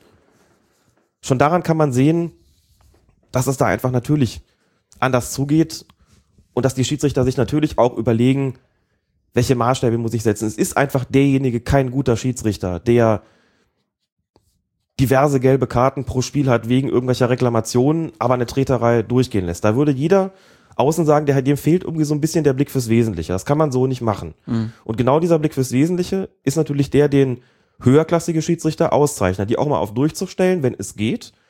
Klar, nicht wenn es beleidigend wird oder wenn es irgendwie so ist, dass der mir aus einem Meter irgendwie den Hairdryer macht, wie äh, früher bei Alex Ferguson, also dass der ganze Sportplatz die Schreierei gehört hat, da kann ich nicht anders, da muss ich drauf reagieren. Aber solange das irgendwie in einem halbwegs akzeptablen Rahmen bleibt, gehe ich da so nicht gegen vor. Und insofern gibt es da schon andere Maßstäbe, aber wie gesagt, auch deshalb, weil die Spieler sich einfach in den höheren Klassen professioneller verhalten und auch wissen, wie weit sie bei einem Schiedsrichter gehen können. Das ist schon auch wichtig und das spielt schon für solche Sachen auch eine entscheidende Rolle. Auf jeden Fall. Kann ich Kannst du bestätigen, oder? Kann ich nur bestätigen. du hast doch gesagt, in der Kreisliga gibt's das gar nicht. Das, aber gut. Ja, nicht bei den Radarteil-Kickers. Sagen wir es doch einfach so. Ihr seid alle wohlerzogene so. Jungs. Ne? Ihr ja. macht sowas einfach nicht. Das muss man ja, ja auch mal sagen. Ja. Auch mal unbequeme Wahrheiten aussprechen hier in der Sendung. Wenn ich einen gefault habe, melde ich mich selber und sage, ja. Schiri. Das haben sie jetzt vielleicht nicht gesehen. Ja. Aber ich erstatte hier mit Selbstanzeige und plädiere auf Foulspiel gegen mich und wenn ich ehrlich bin, habe ich jetzt auch eine gelbe Karte verdient. So einer bist du, ne? Ja. ja der hat Schiedsrichter mal gehasst, solche Strebertypen auf Platz. ja, ich spiele ja nur wegen der Fairplay-Pokale mit. Ach so, ja. ja. Qualifiziert man sich damit dann irgendwann für höhere Kreisligen? Ich hoffe. Ich nee, hoffe. aber man, man räumt hässliche Pokale ab, ja. die in der Vitrine verstauben. Ja, die man zu Weihnachten einfach weiter verschenkt. Wo er das Messingschild abgekratzt hat. Dein Neid ist meine Anerkennung. Mhm. Kommen wir zu Max, der hat uns zwei Fragen geschickt. Die erste, als fußballerisch überaus eingeschränkter Torhüter. Noch so einer, muss der sich da erstmal selber rund macht. muss ich jetzt doch mal eine Frage einreichen. Vor einiger Zeit hatte ich einen Abstoß auszuführen und wollte meinen rechten Außenverteidiger, der etwa auf Höhe des Torraums in der Nähe der Eckfahne stand, flach anspielen. Dabei muss der Platz sich plötzlich gewölbt haben. Jedenfalls trudelte der Ball noch innerhalb des Strafraums ins Tor aus. Es folgte ein kurzer, durchaus unangenehmer Moment der Verwirrung bei allen Beteiligten, bevor der Schiedsrichter das Spiel mit Eckball fortsetzte. Aus Gründen habe ich kleinlaut auf Protest verzichtet, aber tief in mir zweifle ich immer noch, ob das eine richtige Entscheidung war. Der Ball muss den Strafraum ja verlassen, damit der Abstoß korrekt ausgeführt ist. Aber hat er es, hat, aber hat er das in diesem Fall getan? Schließlich habe ich ihn ja gerade nicht ins Spiel gebracht. Oder geht das schon so in Ordnung? Er hat zu Recht gezweifelt und er hat sich die Antwort gleich selbst gegeben. Der Ball war nicht im Spiel. Wenn du als Torwart einen Abschluss so ausführst, dass er den Strafraum verlässt und macht dann so, beschreibt so einen kleinen Bogen, vielleicht wegen einer plötzlichen Wölbung des Platzes. Das passiert schon mal, ja. verlässt jetzt passiert schon mal, genau. Man kennt die Plätze, oder der Platzwart hat irgendwas krumm abgezeichnet. Ne, es passiert oft in Kreisligen, dass Bälle, wo man ganz genau weiß, wo sie hingehen, dann auf einmal ein Platzfehler. ja. Das ist auch der einzige Grund eigentlich, warum. Ne? Ja. Sonst würden, ja, genau. Wenn ich auf so einem Rasen spielen könnte wie die Bundesliga-Profis, dann wäre auch kein Problem. Klar. Da hat doch jemand mal dran gezweifelt? Nee, ich nicht. Siehst du? So. Also, wenn der einen Abschluss ausführt, der Ball verlässt den Strafraum und geht dann irgendwann wieder zur Eckfahne ins, ins Tor aus, dann gibt's einen Eckstoß, weil der Ball bereits im Spiel war und dann ist auch klar, wenn er dann ins Ausgeht, muss er mit dem Eckball weitergehen. Wenn der aber innerhalb des Strafraums bleibt und rollt dann da irgendwie ins Tor aus, dann war der Ball gar nicht regu regulär im Spiel und dann gibt es eine Wiederholung des Abstoßes und eben nicht, wie in diesem Fall offensichtlich geschehen, einen Eckstoß. Es gibt so ein Pendant beim Einwurf und ich sehe aber gerade, wo ich das Beispiel bringen will, das ist die zweite Frage, deswegen schweige ich. Genau, die zweite Frage lautet nämlich, was passiert, wenn ein Spieler einen Einwurf so ausführt, dass der Ball die Seitenlinie nicht überquert und also parallel zu dieser im Seitenaus weiterrollt? Falscher Einwurf? Wiederholung? Letzteres, und das ist auch vor gar nicht allzu langer Zeit überhaupt erst in den Regeln so festgelegt worden, wenn du den Ball so wirst, dass er gar nicht ins Spielfeld fliegt, sondern praktisch draußen bleibt, dann gibt es einen Einwurf durch dieselbe Mannschaft am gleichen Ort, ver- verständlicherweise. Wenn du den, wenn du es schaffst, den Ball so einzuwerfen, dass er ins Feld kommt und beschreibt einen Bogen, geht dann wieder raus, dann gibt es natürlich Einwurf für den Gegner, und zwar dort, wo der Ball dann quasi erneut ins Ausgegangen ist. Aber einen falschen Einwurf würde man hier gar nicht pfeifen. Ja, das Punkt. Das falschen Einwurf würde man hier gar nicht pfeifen, sondern entweder gibt's Wiederholung, wenn er nicht drin war für dieselbe Mannschaft oder für den Gegner, wenn der Ball schon im Feld gewesen ist und dann nochmal ins Ausgegangen ist.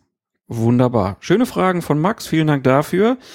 Ein, äh, ja, fast Namensvetter. Maximilian Bauer hat sich über Facebook gemeldet. Wenn ein Spieler einen Gegenstand wirft, dann gilt das als Handspiel. Deswegen gibt es ja dann einen direkten Freistoß. Aber was ist, wenn der Torhüter mit einem zweiten Ball den Spielball zum Beispiel durchs Werfen des zweiten Balles über das Tor lenkt? Das ist eine gemeine Frage, ne? Aber Ja. auch eine ganz wunderbare Frage. Zunächst mal, er sagt, wenn ein, Gegenspiel, wenn ein Spieler einen Gegenstand wirft, dann gilt das als Handspiel. Dazu muss man vielleicht präzisieren, wenn ein Spieler einen Gegenstand auf den Ball wirft. Ja, genau. dann ist das quasi verlängerte Hand. Wir hatten diese Situation vor einigen Monaten mal in der höchsten türkischen Liga, in der Super League, wo ein Verteidiger mit einem zweiten Ball in der Hand da stand, den er irgendwie, der irgendwie aufs Feld gerollt war, und dann gibt es einen Angriff und der steht immer noch bei dem zweiten Ball, denkt sich, Mist, was mache ich jetzt? Und wirft dann diesen zweiten Ball auf den Spielball und zwar im Strafraum. In dem Fall hätte es einen Strafstoß geben müssen, weil das quasi als verlängerte Hand gilt. Schiedsrichter nur einen indirekten Freistoß gegeben, das war falsch. Aber, und hier kommt jetzt eben die eigentliche Frage, was ist denn, wenn der Torwart das macht? Der darf ja den Ball mit der Hand spielen. Und genau deshalb kann man eben nicht sagen, das ist Handspiel, eben weil er es im Strafraum immer darf. Dann sagt man, wir müssen aber jetzt was tun, wir können das ja nicht erlauben. Dann sagt man, das ist eine Unsportlichkeit, ein unsportliches Verhalten. Und dann gäbe es einen indirekten Freistoß, und zwar am Ort des Geschehens, also dort, wo er den zweiten Ball wirft. Einen indirekten Freistoß gegen den Torwart und seine Mannschaft, sprich für die angreifende Mannschaft dann im Strafraum des Torwarts. Und wenn das Ganze im Torraum passiert, dann wird dieser indirekte Freistoß auf der Torraumlinie ausgeführt. Gibt's dafür auch Gelb? Dafür gibt's auch Gelb, weil das ähm, eine unsportliche Handlung ist. Ja, Gut, also lohnt sich nicht immer als Torwart mit einem zweiten Ball noch im Tor rumzustehen. nein, auf keinen Fall. Wenn man so ein Genau. bisschen kleiner ist und nicht so in die Ecken kommt und dann kommt Mhm. man ein Schuss, dann wäre das eigentlich eine gute Möglichkeit sonst. Nächste Frage kommt von Moritz Redurkules. Schöner Name. Auch über die Facebook-Seite von Colinas Erben. Es sind sogar zwei Fragen. Die erste, gibt es eine Alterseinstiegsgrenze für Schiedsrichter? Wie jung dürfen sie maximal sein? Man geht von 14 Jahren aus, so lautet eigentlich die DFB-Bestimmung. In Ausnahmefällen werden auch schon mal Schiedsrichter zugelassen zur, zur An- Anwärterlehrgang und zur Prüfung, die jünger als 14 Jahre sind. Das entscheiden in der Regel, nach meiner Kenntnis, die Kreisschiedsrichterausschüsse beziehungsweise die äh, Kreisschiedsrichterobleiter oder die Vorsitzenden dieser Ausschüsse. Man sollte sich den Kandidaten oder die Kandidatin dann schon mal anschauen. Das haben wir in Köln auch. Wenn da sich welche melden, die 12, 13 sind, dann gucken wir schon mal, ob wir der Ansicht sind, dass die körperlich und auch vom, vom Charakter her schon, von der ganzen Persönlichkeit schon in der Lage sind, Fußballspiele zu leiten. Aber normalerweise sagt man eigentlich, Mindestalter ist 14. Gut. Zweite Frage noch, die geht direkt an dich als Lehrwart. Welche Tipps würde Alex als Lehrwart einem sehr jungen Schiedsrichter mit auf den Weg geben, wenn dieser in seinen ersten Begegnungen mit langjährigen Spielern, den alten Hasen, konfrontiert wird, die natürlich den ein oder anderen Trick kennen und genau wissen, wie sie einen jungen Schiedsrichter anzupacken haben, beziehungsweise von ihm aufgrund seines Alters vielleicht sogar Respekt einfordern. Dazu muss man vielleicht sagen, sehr jung ist in gewisser Weise doch relativ. Wenn ich minderjährig bin, also wenn ich 14, 15 bin, zum Beispiel 16 Jahre oder wie auch immer, und ein neuer Schiedsrichter, dann pfeife ich eigentlich in dem Alter noch keine Erwachsenenspiele, mhm. keine sogenannten Seniorenspiele. Also ein 16-Jähriger, der in der Kreisliga A amtiert, ist eine absolute Seltenheit. Nehmen wir den also mal aus, sagen wir mal, wir, also dann pfeifst du eigentlich Spiele in den Jugendklassen, da hast du es ja nicht mit alten Hasen zu tun, muss man sagen. Dann pfeifst du in aller Regel dann doch maximal Spiele in deiner eigenen Altersklasse. Aber wenn du dann vielleicht 17, 18 bist, ich habe vor kurzem einen 17-Jährigen beobachtet in der Kreisliga A hier in Köln, der ein Spiel gepfiffen hat zwischen der zweiten Mannschaft von, von der zweiten Mannschaft von Fortuna Köln. Der hat schon mit sogenannten alten Hasen zu tun gehabt und bei denen war das schon so, dass erkennbar war, dass sie ihn testen wollten. Ne, wie weit können sie gehen? Dann mal hier ein bisschen den Ball weggetippt, da mal ein bisschen gemeckert, Mal gucken, wie reagiert der Schiedsrichter eigentlich darauf. Es gibt natürlich kein Patentrezept, es hängt immer sehr stark von den jeweiligen Schiedsrichtern ab. Ich kann einen Tipp auf jeden Fall geben, bloß nicht irgendwie versuchen, da mit besonderer, besonderem Autoritarismus vorzugehen. Also die irgendwie anzublaffen oder den Kasernenhofton da auszupacken. Da macht man sich eher lächerlich. Da macht man sich eher lächerlich. Das führt dann auch eher zum Gegenteil und erreicht damit nichts, denn dann hast du wirklich die Leute, die sagen, hör mal, pass auf, ich könnte dein Vater sein, oder jedenfalls fast, und wie redest du mit mir?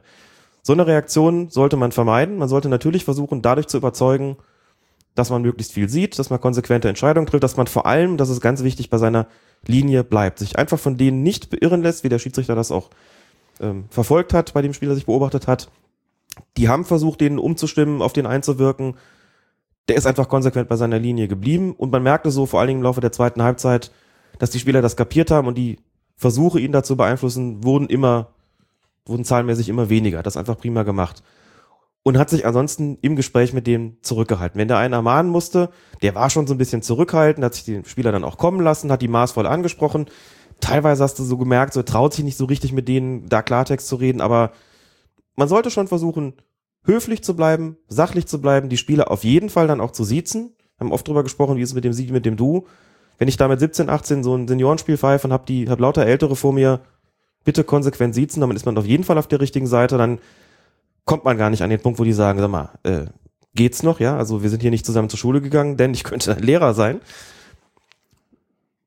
Freundlich bleiben, klar in der Sache, keine Extras, nicht irgendwie so, dass so nach dem Motto, haben wir uns verstanden, das Ganze abschließend, ist ganz schlecht, weil es den Spielern so eine, fast schon so eine Demütigungsposition irgendwie zwingt. Ansonsten überzeugen durch die Linie, klar dabei bleiben, sich nicht beeinflussen lassen damit erntet man eigentlich den größten Respekt, denn die Spieler merken schon auch, dass ein Schiedsrichter A die Zweikämpfe gut beurteilt, dass er einheitlich pfeift und die merken B schon auch, dass er sein Handwerk versteht und dann kommt der Respekt schon so ein bisschen auch von selbst. Man muss die, Spiel die Schiedsrichter im Prinzip immer wieder dazu anhalten, habt auch eine klare Körpersprache, wenn ihr eine Entscheidung getroffen habt, steht dazu, streckt die Hand klar raus, hier geht's weiter, klare Körpersprache, versuchen die Selbstzweifel zu unterdrücken in so einem Spiel, sachlich in der Ansprache bleiben, dann kommt der Rest eigentlich von ganz alleine. Zum Thema Körpersprache gab es ja jetzt auch einen längeren Artikel in der letzten Schiedsrichterzeitung. Kann genau. man ja auch nochmal empfehlen. Gibt es mhm. ja als PDF ja. auf der Seite des DFB. Können wir ja vielleicht nochmal ähm, verlinken einfach. Kommen wir zur nächsten Frage. Also bei Facebook heißen die Leute irgendwie komisch. Hans Maulwurf hat sich mhm. gemeldet. Ähm, ich glaube, das ist, haben wir das als Video auch gehabt, diese Frage bei, bei dem Spiel erster ja. FC Südstadt Bonn gegen Arriba Peru in der 90. Minute. Es steht 1 zu 2 für Arriba Peru. Der Schiedsrichter zeigt an, dass es eine Minute Nachspielzeit gibt. Noch ein Tor muss natürlich her für die Südstädter. Die werfen alles nach vorne, erobern den Ball und bringen die Flanke in den Strafraum und dann geht's Licht aus. Bums. Ist das Licht aus. Und was jetzt? Und nu? Und nu wenn du nichts mehr siehst, kannst du auch nicht viel entscheiden. In dem Fall kannst du nur pfeifen und dann dich erstmal drum kümmern, kriegen wir das Licht hier nochmal zum Laufen? Ja oder nein? Falls ja, falls das Licht also nochmal angeht, wird das Spiel anschließend mit einem Schiedsrichter dabei fortgesetzt, nämlich dort, wo der Ball war, als das Spiel unterbrochen wurde. Das kannst du natürlich nur ungefähr machen, weil du ja wahrscheinlich nicht genau gesehen hast, wo der Ball jetzt gerade war, als es dunkel geworden ist, aber eine ungefähre Vorstellung kann man schon haben. Dazu muss man sagen, die Vereine bekämen dann eine Zeit gesetzt, 30, 40 Minuten, 45 Minuten, um das Flutlicht wieder einzuschalten. Das muss ich dazu sagen. Ich hatte so eine Situation bei einem Spiel von mir auch mal bei einem Jugendpokalspiel in Bonn-Endenich. Da befanden wir uns im Elfmeterschießen. Das Spiel war FV Endenich gegen den Bonner SC. Ich glaube, das ist auch deshalb so spät am Tag angesetzt worden, weil alle damit gerechnet haben, dass der Bonner SC klar weiterkommen wird. Und niemand hat damit gerechnet, dass das Spiel in die Verlängerung und sogar ins Elfmeterschießen kommen wird. Und was passiert? Warum erzähle ich das? Passierte, was passiert musste. Wir sind mitten im Elfmeterschießen, plötzlich bumm, das Licht ist aus. Und das ist ein städtischer Platz gewesen und das Flutlicht ist zentral gesteuert worden. Das heißt, der Verein hatte, Ende nicht in dem Fall, hatte gar keine Chance, das Flutlicht nochmal ins Laufen zu bekommen. Ich habe auch gefragt, kriegen wir das nochmal an? Nee, wir kommen gar nicht an den Schaltkasten dran. Das ist hier vorprogrammiert mit Zeitschaltuhr, das geht hier um 22 Uhr aus. Für heute ist hier nichts mehr zu machen. Alle runter. Spielabbruch, mehr kann man nicht machen. Das ist ja das, was dann bleibt und eben im Spielbericht schildern. Ist natürlich blöd, wenn das in der Nachspielzeit eine, eines regulären Spiels passiert. Man sagt, wir haben vielleicht jetzt noch ein paar Sekunden. Schön auf dem Video zu sehen, wie der Schiedsrichter zeigt, eine Minute und dann geht's aus und dann müssen die Instanzen entscheiden, was mit dem Spiel passiert. Ob die sagen, naja, da war ja nur noch ein Minütchen oder eine halbe, eins zu zwei, wir werten das Spiel, oder ob sie sagen, nein, das ist nicht regulär zu Ende gebracht worden, wir lassen das komplette Spiel wiederholen. Was ja nicht passiert in Deutschland bekanntermaßen ist, dass man hingeht und sagt, man spielt nur die fehlende Zeit noch nach. Das passiert aber zumindest in Teilen Österreichs, wie ich erfahren habe. Da gibt's das tatsächlich, dass in so einem Fall dann wohl sich die beiden Mannschaften nochmal treffen und dann würde nur die noch fehlende Zeit nachgespielt. Das heißt, die treffen sich dann für 30 Sekunden. Und dann würde das mit dem entsprechenden Schiedsrichterball wieder aufgenommen, dieses Spiel. Haben wir ja auch in der Champions League schon gehabt, dass Spiele eben, die witterungsbedingt unterbrochen werden mussten, dass dann nur noch die Restspielzeit nachgespielt wurde. Das wäre ja auch so ein Fall. In Deutschland gibt es das, wie gesagt, im DFB-Bereich gibt es das nicht. Ich vermute mal, ich habe es nicht nachgeschaut, dass das Spiel hier komplett wiederholt wurde. Das wegen der fehlenden halben Minute. Schon auch krass, ne? Ja, und es ist halt auch krass, weil halt äh, das Auswärtsteam führt. Mhm. Das ist halt, ne, dann kann man ja auch immer sagen, na ja, dann geht halt einer mal rein und macht das Licht aus. Ja. Und in, in der Hoffnung, dass man die in der Wiederholung dann schlägt. Mhm. Das gibt dem Ganzen immer so ein Geschmäckle. Ähm, ja. Ich vermute fast, dass das hier auch ein städtischer Platz gewesen ist. Dass es nicht einfach ein Ausfall war, sondern auch ein zentral gesteuertes Flutlicht. Aber es ist nur eine Vermutung. Weiß man nicht. Kommen wir zur nächsten Frage. Tobias Eckert auch über die Facebook-Seite von Colinas Erben. Er schreibt, im letzten Kreisliga A-Derby zwischen Chemie Adlershof und der zweiten Mannschaft des Adlershofer BC. Ich würde sagen, das ist ein Derby, oder? Klingt so, ne? Klingt am Derby. Bekommen wir in Anschluss einer, an, an eine eigene Ecke den zweiten Ball. Unser Stürmer legt den Ball zurück und einer unserer Spieler schießt aus 20 Metern. Fünf Meter vor dem gegnerischen Torwart steht unser zweiter Stürmer blank und lenkt den Ball ins Tor. Der Schiedsrichter pfeift und hebt den Arm, um Abseits anzuzeigen. Auf der Linie stand allerdings noch ein gegnerischer Verteidiger. Abseits war also die klar falsche Entscheidung. Der Schiedsrichter bemerkt dies, nimmt das Abseits zurück, zeigt auf den Anstoßpunkt und gibt das Tor. Meine Frage bezieht sich nun auf den Pfiff. Der Gegner protestiert halbherzig, der Schiedsrichter hätte gepfiffen, bevor der Ball die Torlinie überquert hat. Sollte das stimmen, hätte er das Tor dann tatsächlich nicht geben dürfen, obwohl das bedeutet hätte, dass eine absolut eindeutige und krasse Fehlentscheidung Bestand gehabt hätte? Wichtig dabei ist vielleicht auch, dass der Ball während des Pfiffs auf dem Weg ins Tor war und der Pfiff auch keinen gegnerischen Spieler vom Eingreifen abgehalten hat. Da sind die Regeln sehr eindeutig. Und zwar nicht so, wie sich Tobias das gewünscht hätte in diesem Fall. Jeder Pfiff, so steht es klar drin, unterbricht das Spiel. Und selbst wenn der Ball ganz klar und völlig eindeutig und ungehindert von Freund wie Feind ins Tor gegangen wäre, dieses Tor darf nicht zählen. Oder durfte nicht zählen. Was anders wäre es gewesen, wenn der Pfiff erst gekommen wäre, als der Ball schon im Tor lag. Wenn du wartest, bis der drin ist und pfeifst dann und sagst abseits und stellst dann fest, oh nee, da steht ja noch einer, dann kannst du das Tor natürlich auch noch geben, weil du ja nicht vorher gepfiffen hast. Wenn du aber im Schuss pfeifst, ist das Spiel damit automatisch unterbrochen und in dem Fall kann es nur einen Schiedsrichterball geben. Schiedsrichterball deshalb, weil du eine falsche Entscheidung korrigierst. Wenn der Pfiff richtig gewesen wäre, hätte man ja gesagt, indirekter Freistoß wegen Mhm. Abseits. Ist die Entscheidung falsch und willst du sie zurücknehmen als Schiedsrichter, musst du in so einer Situation den Schiedsrichterball geben. Es geht nicht anders, auch dann nicht, wenn der Ball eben klar ins Tor gegangen wäre. Da ist überhaupt kein Spielraum vorhanden. Das ist die einzig mögliche Entscheidung. Punkt. Bitter. Und das haben wir ja schon auch gehabt. Darüber haben wir, glaube ich, auch schon mal gesprochen. Michael Malbrank, Bundesliga-Schiedsrichter, hatte das ja mal im Spiel.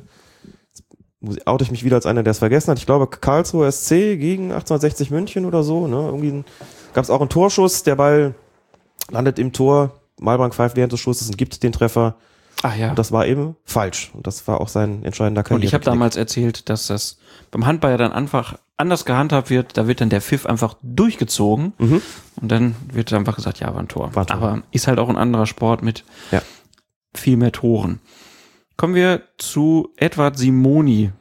Ähm, der hat uns via E-Mail kontaktiert und schreibt, in einer eurer ersten Podcast-Folgen spracht ihr davon, dass Top-Mannschaften und Top-Spiele eher von Top-Schiedsrichtern gepfiffen werden und weniger gute Schiedsrichter beziehungsweise unerfahrene Schiris eher Spiele eines Kalibers wie Paderborn gegen Augsburg bekommen. Obwohl es eigentlich auch ein Topspiel dieses Jahr wäre. Ja, stimmt.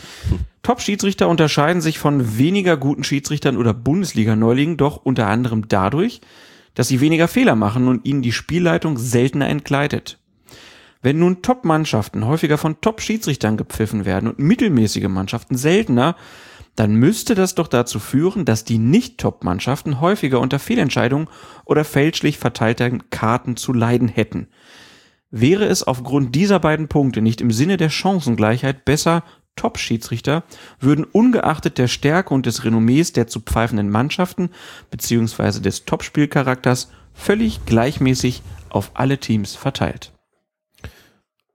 Läuft doch im Grunde genommen eigentlich auch so. Ist ja nicht so, dass die sogenannten Top-Schiedsrichter permanent nur Spitzenspiele pfeifen würden. Also ist ja, wenn wir jetzt mal die, die FIFA-Liste durchgehen, was jetzt Felix Brüch ist oder eben Dennis Eitekin, ob es Manuel Gräfe ist oder Knut Kircher, Peter Gagermann und so weiter. Also die pfeifen ja auch nicht jedes Wochenende immer nur Spiele wie von mir aus Bayern gegen Dortmund. Also gehen wir jetzt nicht nur von der tabellarischen Situation aus oder Schalke gegen Dortmund oder was auch immer, sondern die pfeifen natürlich auch Paderborn gegen Augsburg oder pfeifen in der zweiten Liga. Das heißt, da findet ja so eine Aufteilung statt. Man sagt natürlich bei diesen absoluten Top-Spielen, die auch nochmal stärker im Fokus der Öffentlichkeit stehen, wo man weiß, da sind, das ist mit Herausforderungen an den Schiedsrichter verbunden, die einfach erhöht sind oder von denen man annimmt, dass sie das sind. Schon vom ganzen Drumherum, von der ganzen medialen Aufmerksamkeit, von der Qualität des Spiels, dass man sagt, da müssen wir einfach auch erfahrenere Schiedsrichter schicken. Dazu zählen auch nicht nur Topspiele, sondern auch eben beispielsweise Spiele im Abstiegskampf, wo man sagt, das ist einfach jetzt sehr, sehr eng. Vielleicht Spiele von zwei Mannschaften mit einer sehr harten Spielweise, vielen gelben Karten, was auch immer. Auch zu denen werden ja Top-Schiedsrichter geschickt. Es ist ja nicht immer nur so, dass es tabellarische Spitzenspiele oder Derbys betrifft. Also bei Spielen, wo man sagt, da könnte was drinstecken, da brauchen wir einen besonders erfahrenen Mann, wird der im Zweifelsfalle dahin geschickt, aber ansonsten pfeift er ja auch die Spiele, die vielleicht jetzt nicht ganz so im, im Fokus stehen. Das heißt, das gibt schon die entsprechende Verteilung. Und es ist jetzt nicht so, dass Mannschaften wie die erwähnten aus Paderborn und Augsburg, die vermeintlich jetzt nicht zu den Top-Mannschaften gehören, permanent Schiedsrichter bekämen, von denen man sagt, die sind noch nicht so lange dabei oder nicht so erfahren oder nicht so gut oder was auch immer. Das ist ja auch nicht der Fall. Also ähm, kann mich daran erinnern, dass wir, was hatten wir? Wolfsburg gegen Paderborn am Wochenende davor, hat Manuel Gräfe gepfiffen. Ist jetzt ein Spiel von der Ansetzung her, wo man auch sagen könnte, da erwartet man vielleicht einen anderen, nicht unbedingt den FIFA-Referee Manuel Gräfe, aber daran sieht man, die Verteilung passt schon und darauf achtet der DFB natürlich auch. Also insofern ähm, denke ich, ist die Verteilung da schon im Sinne aller und auch äh, entsprechend gerecht. Und die Bundesliga-Schiedsrichter sind ja nun auch schon mal die besten, die wir in Deutschland wohl haben. Das muss man ja auch sagen. Also natürlich ist es in der Bundesliga zunächst mal theoretisch so, dass jeder Schiedsrichter da jedes Spiel pfeifen können soll. Dass sich ein Knut Kircher vielleicht mit Bayern Dortmund leichter tut als andere, liegt dann, glaube ich, irgendwie in der Natur der Sache. Aber bitte, die 23, die da pfeifen, das sind die besten, die man da hat. Und da gibt's keine schlechten Schiedsrichter. Als schlechter Schiedsrichter kommst du nicht in der Bundesliga und auch nicht in die zweite Bundesliga und auch nicht in die dritte und auch nicht in die Regionalliga. Ganz einfach. Das muss man einfach auch so sagen. Punkt. Punkt. Und damit haben wir's. Damit haben wir's. Alle Fragen, die wir bekommen haben, abgearbeitet. Sieht so aus. Die kritischen Szenen der kompletten Hinrunde, der Weltmeisterschaft, der Champions League, der Europa League. Alles, was uns, was wir so gedacht haben, müssten wir machen, haben wir für dieses Jahr abgearbeitet. Sollte es das schon gewesen sein? Ich fühle eine innere Leere in mir, Klaas. Ja? Es wird hart werden, die Zeit ohne Fußball und vor allen Dingen die Zeit ohne dich. Oh. Ich hab was gut zu machen nach den Geschichten vorhin. Bisschen rosa Soße auskippen. Ja, ist dir gelungen. Die Schleimspur Ohne- ohne- rutsche nicht ohne- drauf aus. Ohne diesen Satz wäre es gelungen. Jetzt natürlich schon wieder eine kleine Mauer zwischen uns, aber auch die werden wir einreißen. wir wünschen natürlich äh, allen äh, eine schöne Weihnachtszeit. Genießt das, ne? Und wenn's Fußball gibt's ja in England, kann man ja gucken. Ja. Und wenn er Bock auf Podcast hat, dann verweisen wir hier auch gerne an unsere Kollegen vom Textilvergehen, Rasenfunk, Eintracht Podcast, Clubfans United, Mir San Mir, Spielverlagerung, Melanton. Millanton, natürlich. Ähm, ich habe jetzt bestimmt welche vergessen, aber es gibt noch andere schöne Fußball, Flatterball, äh, Bockcast. Könnt ihr überall reinhören. Alles wunderbare ähm, Kollegen, hört mir Podcasts, empfehlt das immer gerne weiter.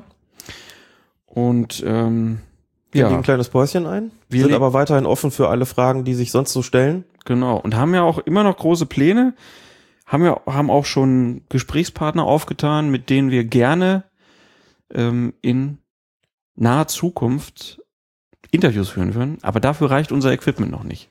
Genau. Und deshalb, ne, wie immer, rufen wir nochmal dazu auf, wenn ihr einen kleinen Obolus dafür geben wollt, dass wir hier viele, viele Stunden äh, hoffentlich zu einigermaßen guter Unterhaltung geführt haben, dann könnt ihr das, könnt ihr uns Geld spenden zum Beispiel. Wir haben ein neues Konto, kann man an dieser Stelle ja schon mal sagen. Wir werden das alte mal abstellen und es gibt so Leute, die haben so Daueraufträge eingerichtet, die müssten die auf das neue Konto umstellen. Das ist wichtig. Das ist Mhm. wichtig. Das wäre ganz gut. Und ja, wie gesagt, ne, ähm, wenn jeder nur einen Euro gibt, dann haben wir rapzapp ein drittes Headset und dann können wir auch hier ehemalige Bundesliga-Schiedsrichter, Mitglieder Das DFB-Kontrollausschusses. des DFB-Kontrollausschusses dann hier auch mal ranholen, dann, dann, dann geht die Qualität aber nochmal durch die Decke. Ja.